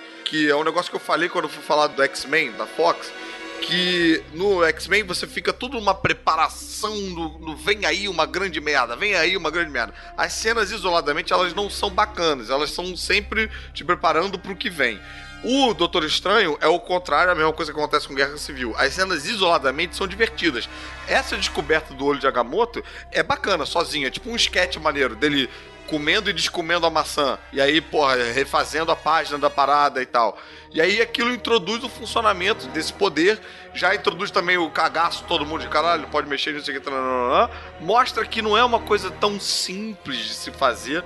Não é tão fácil de operar isso. Fácil é. Você viu que como o cara conseguiu fazer Mas fácil. ele é o Doutor Estranho, cara. Mas, mas isso pode estragar o filme do Thanos, cara. Pera ele usar o poder mais bizarro de todos, destruiu o planeta, ele volta rapidinho e pronto. Agora sabe pra onde vai o raio. Qualquer coisa do tipo. Hum, Não, cara, porque ele faz a parada meio localizada ali, não é tipo, um- não é geral, é esquisito um pouco. E no caso do mundo lá bizarro, Sombrio. o mundo upside down lá que ele vai, mundo sombrio, o cara fala um negócio que clica isso na cabeça dele que o tempo lá é mais forte. Então lá é, é mais Não fácil. tem tempo, na verdade. Era uma É, dimensão lá não tem tempo. é. Então aí o poder de uma joia do tempo fica, né, estouradaço lá. Então é diferente. Aquilo que ele faz lá, eu não sei se ele pode fazer aqui, né? É, mas ele faz, né? Quando ele refaz o, o Sanctorum lá da China lá e traz até o Wong de volta à vida. É, mas isso eu achei legal, porque o, o Caecilius, por exemplo, ele não era afetado por isso. Ele continua lutando quando ele tá voltando É, no, do tempo. Ele se Então, desafeta uma hora, né? Rola um efeitinho ali na cara ele, dele ali. é, ele, ele se destaca da, da parada. Então,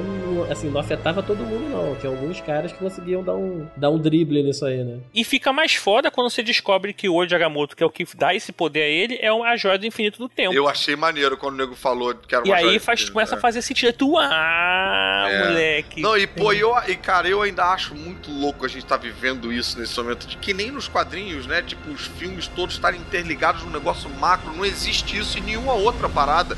Quer dizer, o Doutor Estranho tá no mesmo universo que o Guardiões da Galáxia, só que os Guardiões da Galáxia estão lá no. Pô, quando a gente tem logo na, na entrada do filme a Torre dos Vingadores ali fazendo parte do skyline de Nova York, cara. Putz, é muito legal, né, cara? Pô, É muito achei bom. muito Isso é bacana, maneiro, é cara. maneiro. Muito bacana. E sem ser um negócio também que, ah, se você não viu Vingadores, você não vai entender essa porra desse filme. Não. Isso é verdade, Não, a história não. é fechada dentro dele. É, cara. você não precisa conhecer nem os quadrinhos, nem os outros filmes. Você pode ver Exatamente, e pô. entender tudo. É muito bacana isso, cara. E o legal também, a forma que eles estão preparando as joias do infinito, de que como que cada uma por si só mostra como é poderosa, né? Imagina quando juntar tudo isso num ser que já é poderoso, né? Eles estão fazendo muito bem esse, esse tipo de preparação. né? Isso é verdade, cara, porque ficou faltando agora a joia do espaço, né? Não é isso? A da alma, não, a da alma que tá faltando. Não, da alma, isso, de, a Soul, Gen, Soul Stone, né? Sei lá. Então já tem a, a joia do espaço, que é a Tesseract, tem a joia da realidade, que é o Dark World do Thor, né? Ah, tá. A joia do poder do Guardião da Galáxia, a joia da mente, Tava no cetro também- do que é o Loki cetro do Loki lá. e agora a joia do tempo. Então foi faltando a sexta, que é a da alma, e a gente vai ver É, aí essa, provavelmente. essa não é a que tá no, no Visão?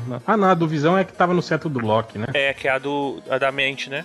É, na verdade, a que falta provavelmente vai ser aparecer em Ragnarok, que é a da alma, né? Não, eu acho que o, o próprio filme do Thanos vai ser a- a- em busca da última joia, né? Ele deve conseguir todas e o filme deve é, desenrolar ele querendo a última. Será que na Capitã Marvel não, não pode ter um Adam Warlock aí com o da Isso vai ser muito foda. Mas eu penso assim, e depois? Mas isso que eu acho bacana da Marvel, que ela aposta tudo, rapaz. Tem esse filme aí do Thanos que você pensa, cara, ali depois. Eles não têm a menor ideia. E depois eles vão pensar aí depois mesmo. Mas eles não vão se privar de fazer um mega filme mais foda do planeta, porque. E depois a gente não sabe o que vai fazer. E eu acho que é isso que faz uma diferença, que a Warner fica numa privação do caralho com os filmes da DC, numa, numa retranca, segurando as paradas. Você fazer um filme. Eu achei Batman vs Superman tão, tipo, pá, põe tudo aí, Você porra. tá, põe tudo aí, cara. Caralho. Batman a Liga da Justiça aparece no YouTube, cara. Que tudo aí, cara. Porra, são uns videozinhos Não, não. da. Ah, que não. Pera aí, tem 2 horas e 40 de filme, Ivo. Tem uma cena de 10 segundos do Flash. É, eles pegam o Batman vs Superman, misturam com a morte do Superman, e põe a Mulher Maravilha, e põe o, o, o Apocalipse, e põe. É um filme que, tipo, engloba tudo, assim. Ah, 20 anos do- do- da cronologia tá Ah, eu dentro não daquele concordo, filme. não. ali. Acho que tá. Eu acho que na verdade foi o all-in desesperado da DC. Na verdade, não foi porque eles prepararam nada. Mas não não. foi all-in, esse é o ponto, não foi all-in. All-in seria começar com o filme da Liga. pô. É, não, e 2 horas e 40 de filme pra nos últimos 15 minutos você contar a, a morte do super-homem é uma privação. É você ficar segurando nos últimos 15 minutos você coloca aí um pouquinho de Apocalipse com um pouquinho de Mulher Maravilha. com- São 2 horas e 40 de blá blá blá, cara, até a gente chegar nesse momento, cara. E assim, você falou o que que a Marvel vai fazer depois. Todo mundo sabe, vai ser reboot do Homem de Ferro 1, começa tudo de novo. cara. Atores Vai novos ser- e segue Vai o ser jogo. guerra secreta. Cara, eu acho que depois, cara, a Marvel pode se aposentar e falar: vê aí os filmes da DC, relaxa. E na moral, depois é 2020, ainda falta pra caramba, ainda falta coisa pra cacete. Aí depois vai ter filme do namoro, ela vai dar um jeito de, de espremer esse suco, cara. Depois vai ter uma galera que hoje em dia vê é, Ladybug e que vai começar a ver filme de super-herói. Então, assim, beleza, temos um público novo já. É o reboot aí, é o reboot. Pois vindo. é. Falei. Vai passar 10 anos, tem uma galera nova. A gente que é velho vai continuar vendo, mas tem um mo- monte de gente que nunca ouviu falar dos filmes antigos. Vai pensar, é, filme de 2016, coisa velha. Então, beleza. Só pra terminar o filme, na verdade, que a gente não falou foi o fato da anciã, na verdade, ela ter aquela questão de esconder deles, né? Que usa o poder da dimensão sombria pra poder se manter eterna, né? É, inclusive é o que é o que move o, o Mordo a, a virar É. vilão, né? Nessa, nesse caso do- da história Isso- do filme, é o que move Eu achei bacana, vilão. mas não entendi porra nenhuma. A, cara- a parada do loop dela, que ela vive num loop, não, Não, entendi eu nada achei meio daquilo. hipócrita, porque ela fica o tempo todo falando que o Stephen Strange tem que ser um cara. Não tem que se preocupar só com ele, não tem que pensar nele, ele não tá ali pra aprender pra ele, ele tá ali pra ser algo maior, né, Pra ser e que é, ele se conscientiza disso no final, né? E aí ele vira ali que ele vira realmente o Doutor Estranho, né? E aí ela, filha da puta, usa o poder justamente pra uma coisa que é só pra ela, né? Pra se Não, manter é- viva, né? É, a gente não sabe como que ela conseguiu aquilo, né? De repente foi sem querer e aí ela só não conta pra não espalhar a notícia, mas ela realmente é hipócrita. Não, total. E ela chega a ficar com um símbolozinho na testa uma hora lá no, É, no na hora que- Porra, ali entregou. Porque também, né, a gente entende, né? A mulher careca, imagina aquela careca cheia de ruga, cara. Não é bacana. Esteticamente falando.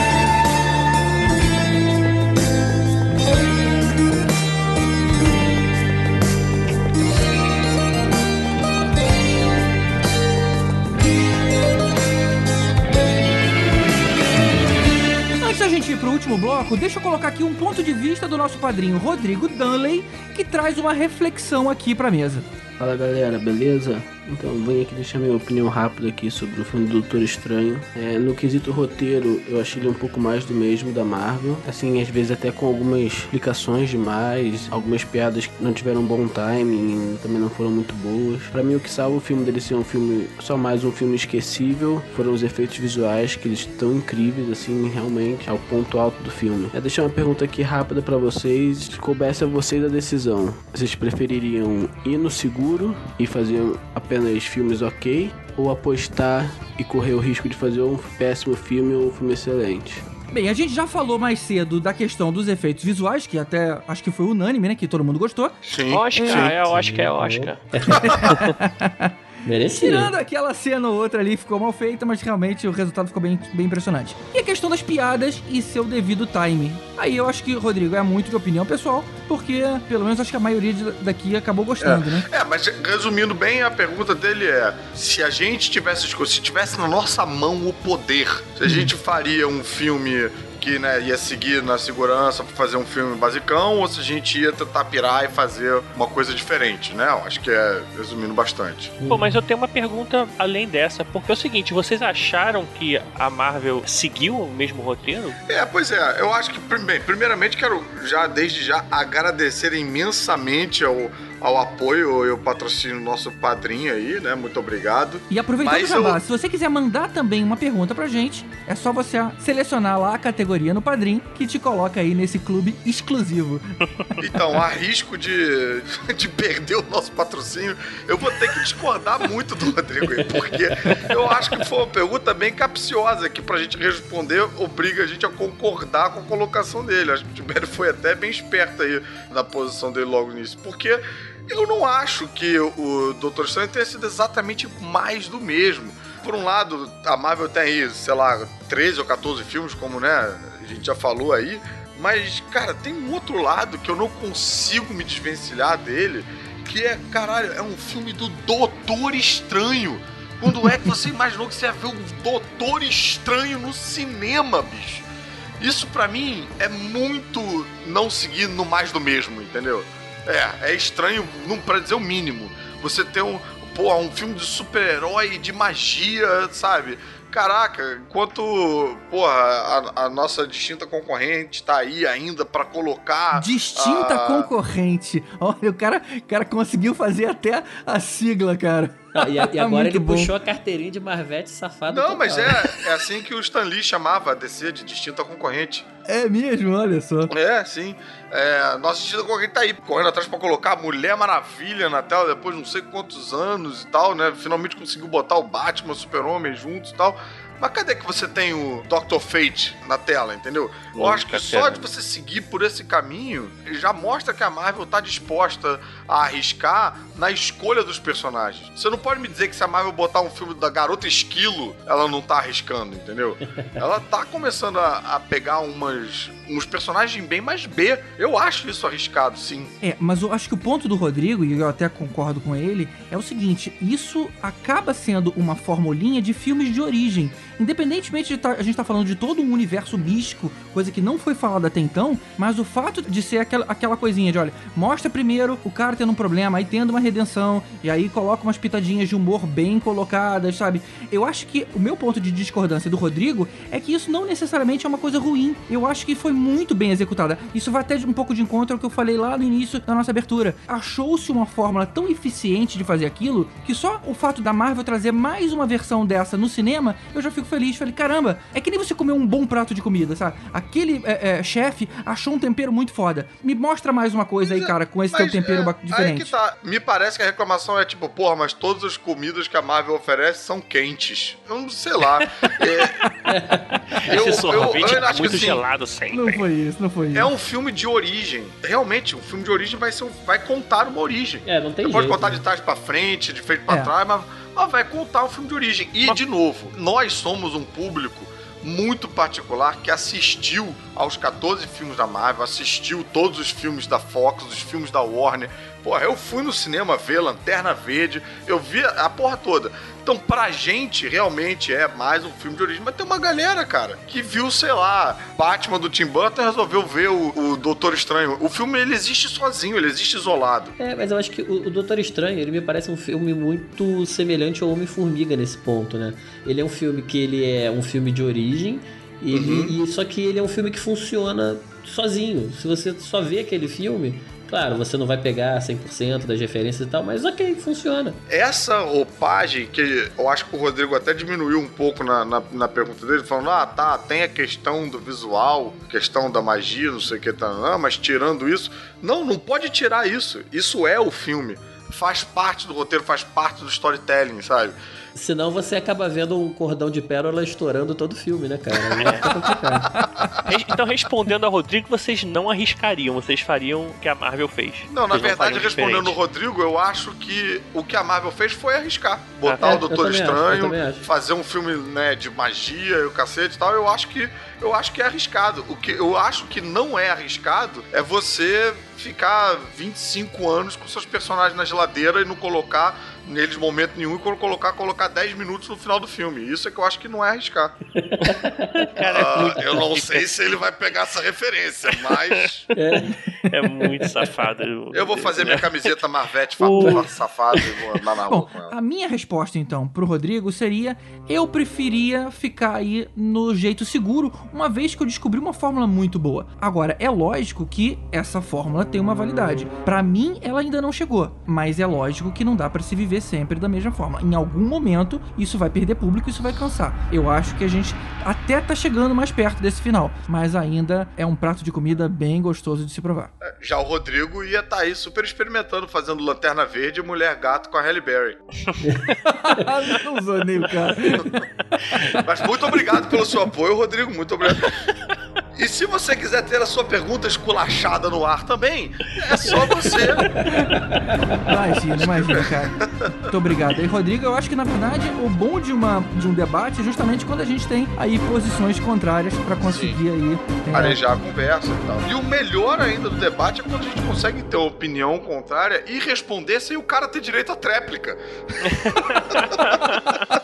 Mas isso aí tem que ser. E a- a- o direito à tréplica tem que ser tipo um novo nível de padrinho, entendeu? Vou criar essa categoria nova lá. Bem, mas brincadeiras à parte, cara, muito obrigado aí, Rodrigo, não só pela colaboração no Padrim, mas como também pela colaboração de mandar uma pergunta que eu acho que sem dúvida dá uma, uma enriquecida. Eu acho isso diferente, eu não vi isso em nenhum outro podcast. Agora eu quero ouvir de vocês o seguinte: o que, que vocês fariam então pra melhorar esse filme? O que, que vocês acham que poderia ter sido melhor no resultado Aí, final? Em homenagem ao réu, né, que tá vindo aí do MDM, é, é, esse vai ser o nosso quadro Faz Melhor Agora. É, exatamente, exatamente. Então nada melhor que o réu pra inaugurar, né? Por favor, faça as honras. Bom, eu, a primeira coisa que eu faria foi tirar o Caecilius. Esse cara não precisaria existir nesse filme e teria focado na figura do Mordo e ter feito a rivalidade entre ele e o Doutor Estranho crescer durante o treinamento. Tipo, do Mordo ser um aluno mais graduado, ver o Doutor Estranho alcançando ele e no final ultrapassando ele em poder e virando tipo o preferidinho do Ancient One, né? E aí sim, né, dá pra ele mais, digamos, ímpeto, né, para se tornar o grande vilão que ele deveria ter sido, né? Eu teria usado o próprio Mordo como vilão do filme e não ter feito lá o Caecilius. Eu até achei sacanagem pro Chiwetel de fora aí, né?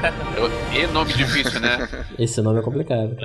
Eu nem sei qual é o nome dele. É melhor falar Mordo. É um puta ator, né, e tá ali num papel bem mais ou menos, né? E do- é esquisito que ele, ele interpreta meio com cara de que vai virar vilão. Ele faz tudo com uma intensidade de vilão, né? Ele tá louco pra virar vilão. Ele já leu os É. quadrinhos. E é engraçado que o, o Mordo, na verdade, ele é vilão desde o início, né? Ele tá na origem do Doutor Estranho. E nesse filme ele deixou pra ser vilão bem depois. Mas essa ideia do Ivo é boa, cara. Só que eu acho que o pessoal ia reclamar a mesma coisa. Pô, mais um filme que o cara acontece a mesma coisa. todo filme Agora, é igual. é, vocês estão falando aí do, da- das mudanças, da etnia dos personagens e tal. Uma coisa interessante é que esse personagem, ele, além de negro, ele é gay, né? Porque você pergunta, você morde a fronha? Mordo.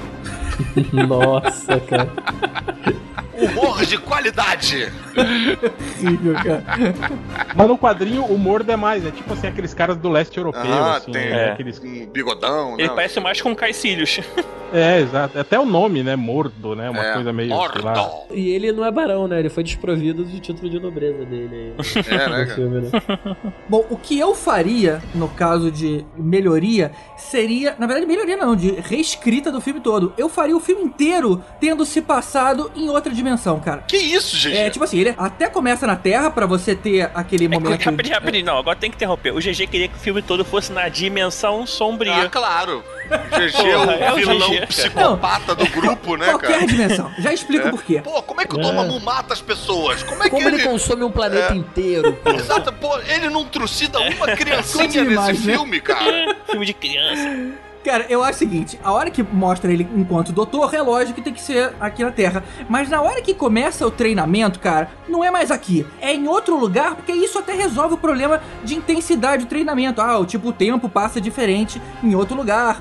O vilão lá, a história se passaria como se fosse em Asgard, em né? Tipo, em outro lugar, mas em algum momento perto do fim, o vilão vem pra Terra. Aí ele vem pra cá, conclui a ação, faz uma redençãozinha aí com a Rachel McAdams e volta pra outra dimensão. Ou seja, ele não fica baseado na Terra, ele só vem visitar aí de vez em quando. Isso até justificaria você não usar tanto o Doutor Estranho em outros filmes da Marvel. Hum, É, sei lá. faz sentido em parte. É que a gente não sabe em que período da timeline ele tá inserido. Se, já, se quando ele era médico mostrou a torre dos Avengers, já existia aquilo lá e ele não era Doutor Estranho. Não, eu acho engraçado que o GG acha viagem no tempo trapaça. Agora, outra dimensão, tranquilo. Não é trapaça, não, né? É porque viagem no tempo você dá um andu em tudo, cara. Não tem mais maldade em nenhum filme. É só você voltar. Tipo assim, é um filme do Capitão América. Morreu a Viúva Negra? Doutor Estranho, volta aí, dois minutinhos, rapidinho, e a gente já resolve. Não, mas não é assim que Porra. funciona. Os caras deixaram bem claro que não é assim. Ah, não é cara, assim. não, tá claro, não. Vocês estavam falando do, do Dormammu, eu fiquei pensando ele, né, cara, sei lá, uma cabeça gigante que fica flutuando entre planetas, num lugar em que o tempo não passa. Ele tem um motivo pra ser mal mesmo, pra ser filha da puta, né? Fica lá voando, sem nada pra fazer. E fica sacaneando as formiguinhas, né? Ele não pode nem coçar o saco, né, cara? Não, mas você não sabe o que a Vespa tá fazendo lá com ele, né? É. Agora, GG, o que você queria do treinamento que você falou, dele treinar numa dimensão onde o tempo não passa e daí ele fica forte em pouco tempo, vamos dizer assim. Esse é um plot twist que foi usado no Dragon Ball, tá? Eu não sei se alguém aí viu, se é referência pra alguém. Eu não vi. Mas o, o Goku ele treina numa sala, num, num templo lá, que onde, exatamente isso, onde não- o tempo não passa. Então ele entra lá, ele fica 20 anos treinando e ele volta pras pessoas, ele voltou em uma hora, sabe? E volta muito mais forte do que ele era, porque ele ficou 20 anos treinando. Todo mundo ia falar: olha, Aí. copiou o Dragon Ball. Aí, tuas ideias genial, Exatamente. GG, da onde vem? Ah lá. Tá? Vem de Dragon Ball. Eu concordo com o Ivo sobre o Caecerius, que eu achei que foi um vilão ruim. Eu diminuiria a importância da personagem da Rachel McAdams, que não me convenceu. E eu diminuiria também o tempo de treinamento, pra ter alguma coisa diminuiria? mais. Caralho, bicho. Sim, a gente tá vendo treinamento desde Cara, 2008, mas, cara- chega, sabe? A gente já viu um monte de vídeo de treinamento de outros filmes da Marvel, tá bom, chega, é, mas passou. e quem tá vendo só esse filme? Aí não pode? Não pode ter treinamento. É, foi ver qual só o esse filme? preconceito com as outro- pessoas que não, não, não podiam ver o filme em 2008? Posso dar a minha opinião ou não posso? Se não puder, então. Não, não pode, não pode. Não, não pode. Sua opinião, a é, sua não foi opinião- aceita. A gente vai pegar do Ivo, do GG e vamos juntar. Manda opinião, mas já manda rasgada já.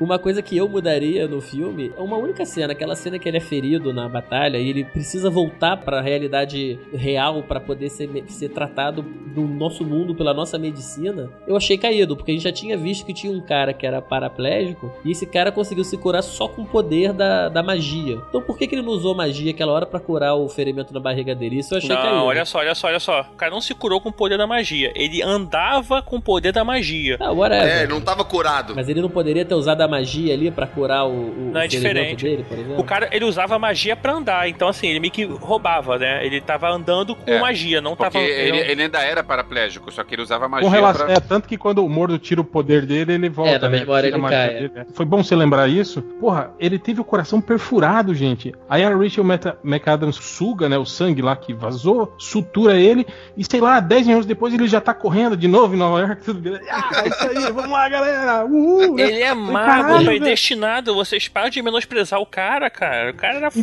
foda. é, eu- fico um pouco grilado com isso também, com esses filmes que você perde completamente a sensação de perigo, assim. Você sabe que o protagonista. Perde, não, mas. É, Então, isso eu acho meio caído, assim, às vezes, nos filmes da Marvel. Eu até acho que esse lance do coração, se ele tivesse usado essa desculpa, tipo, ah, agora que você suturou e eu voltei a. Eu a- posso fazer uma corpo, magiazinha eu posso, aqui é, rapidinho. Conjurar uma magiazinha aqui que me É, mas protege. vai ver ele pronto. fez, Aí, cara. ó, Vai ver ele fez quando ele foi no banheiro também. Ninguém mija nos filmes, ninguém caga nos filmes. Vai ver, entre uma cagada e outra, ele foi lá e deu. urr, Mandou uma magiazinha. Essa cena eu acho que foi um fanservice pro quadrinho do juramento, pra poder mostrar que tem uma relação também, e voltar ela, aparecer ela também, a garota Ó, de volta. E, e eu acho que ela manda bem, cara. Ela manda bem. Ela faz umas, faz umas piadinhas de tomar um susto ali com a parada que cai e tal. Aquela olhada pra capa eu achei muito engraçada, cara.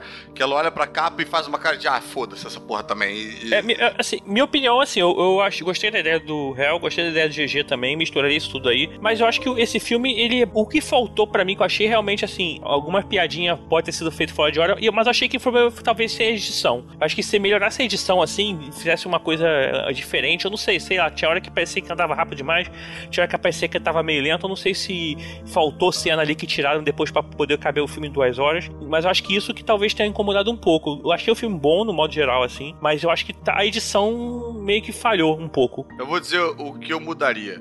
Eu, eu mudaria porra nenhuma, mudaria os meus amigos, essas opiniões de vocês. Tem, o filme é foda, tá? o filme é do caralho, é fechadinho, amarradinho, entendeu? Nada a ver. Ah, o Mordo, porra, o Mordo vai ser o vilão do próximo filme, cara. É do caralho a gente ter um vilão que a gente acompanhou ele como não sendo vilão num filme anterior para ver ele como vilão na outra parada. Nada a ver o filme passar em outra dimensão, caralho, nada a ver. Ideia Dragon Ball do caralho. Não, a edição tá ótima, o filme é do caralho, tá? E, enfim, eu mudaria vocês todos, é o que eu mudaria. Mas, mas assim, fora a parte de, de roteiro, o, o elenco, alguém mudaria alguma coisa do elenco, assim, tipo, algum personagem, algum ator? Ah, ia ser maneiro se no papel da Tilda Swinton fosse a Xuxa, né? Que aí o filme ia se chamar Amor, Doutor Estranho Amor. Caralho, brother.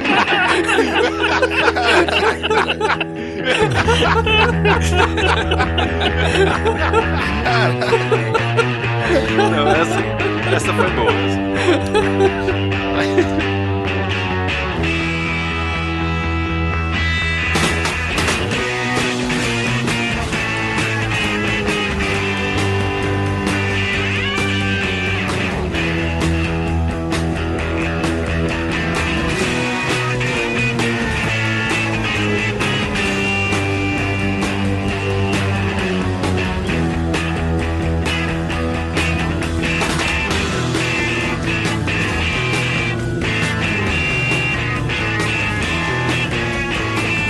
Origem, personagens, grandes momentos dos quadrinhos e as semelhanças e diferenças com o filme, a gente fala depois dos e-mails. Grandes momentos, não tem grandes momentos dos quadrinhos.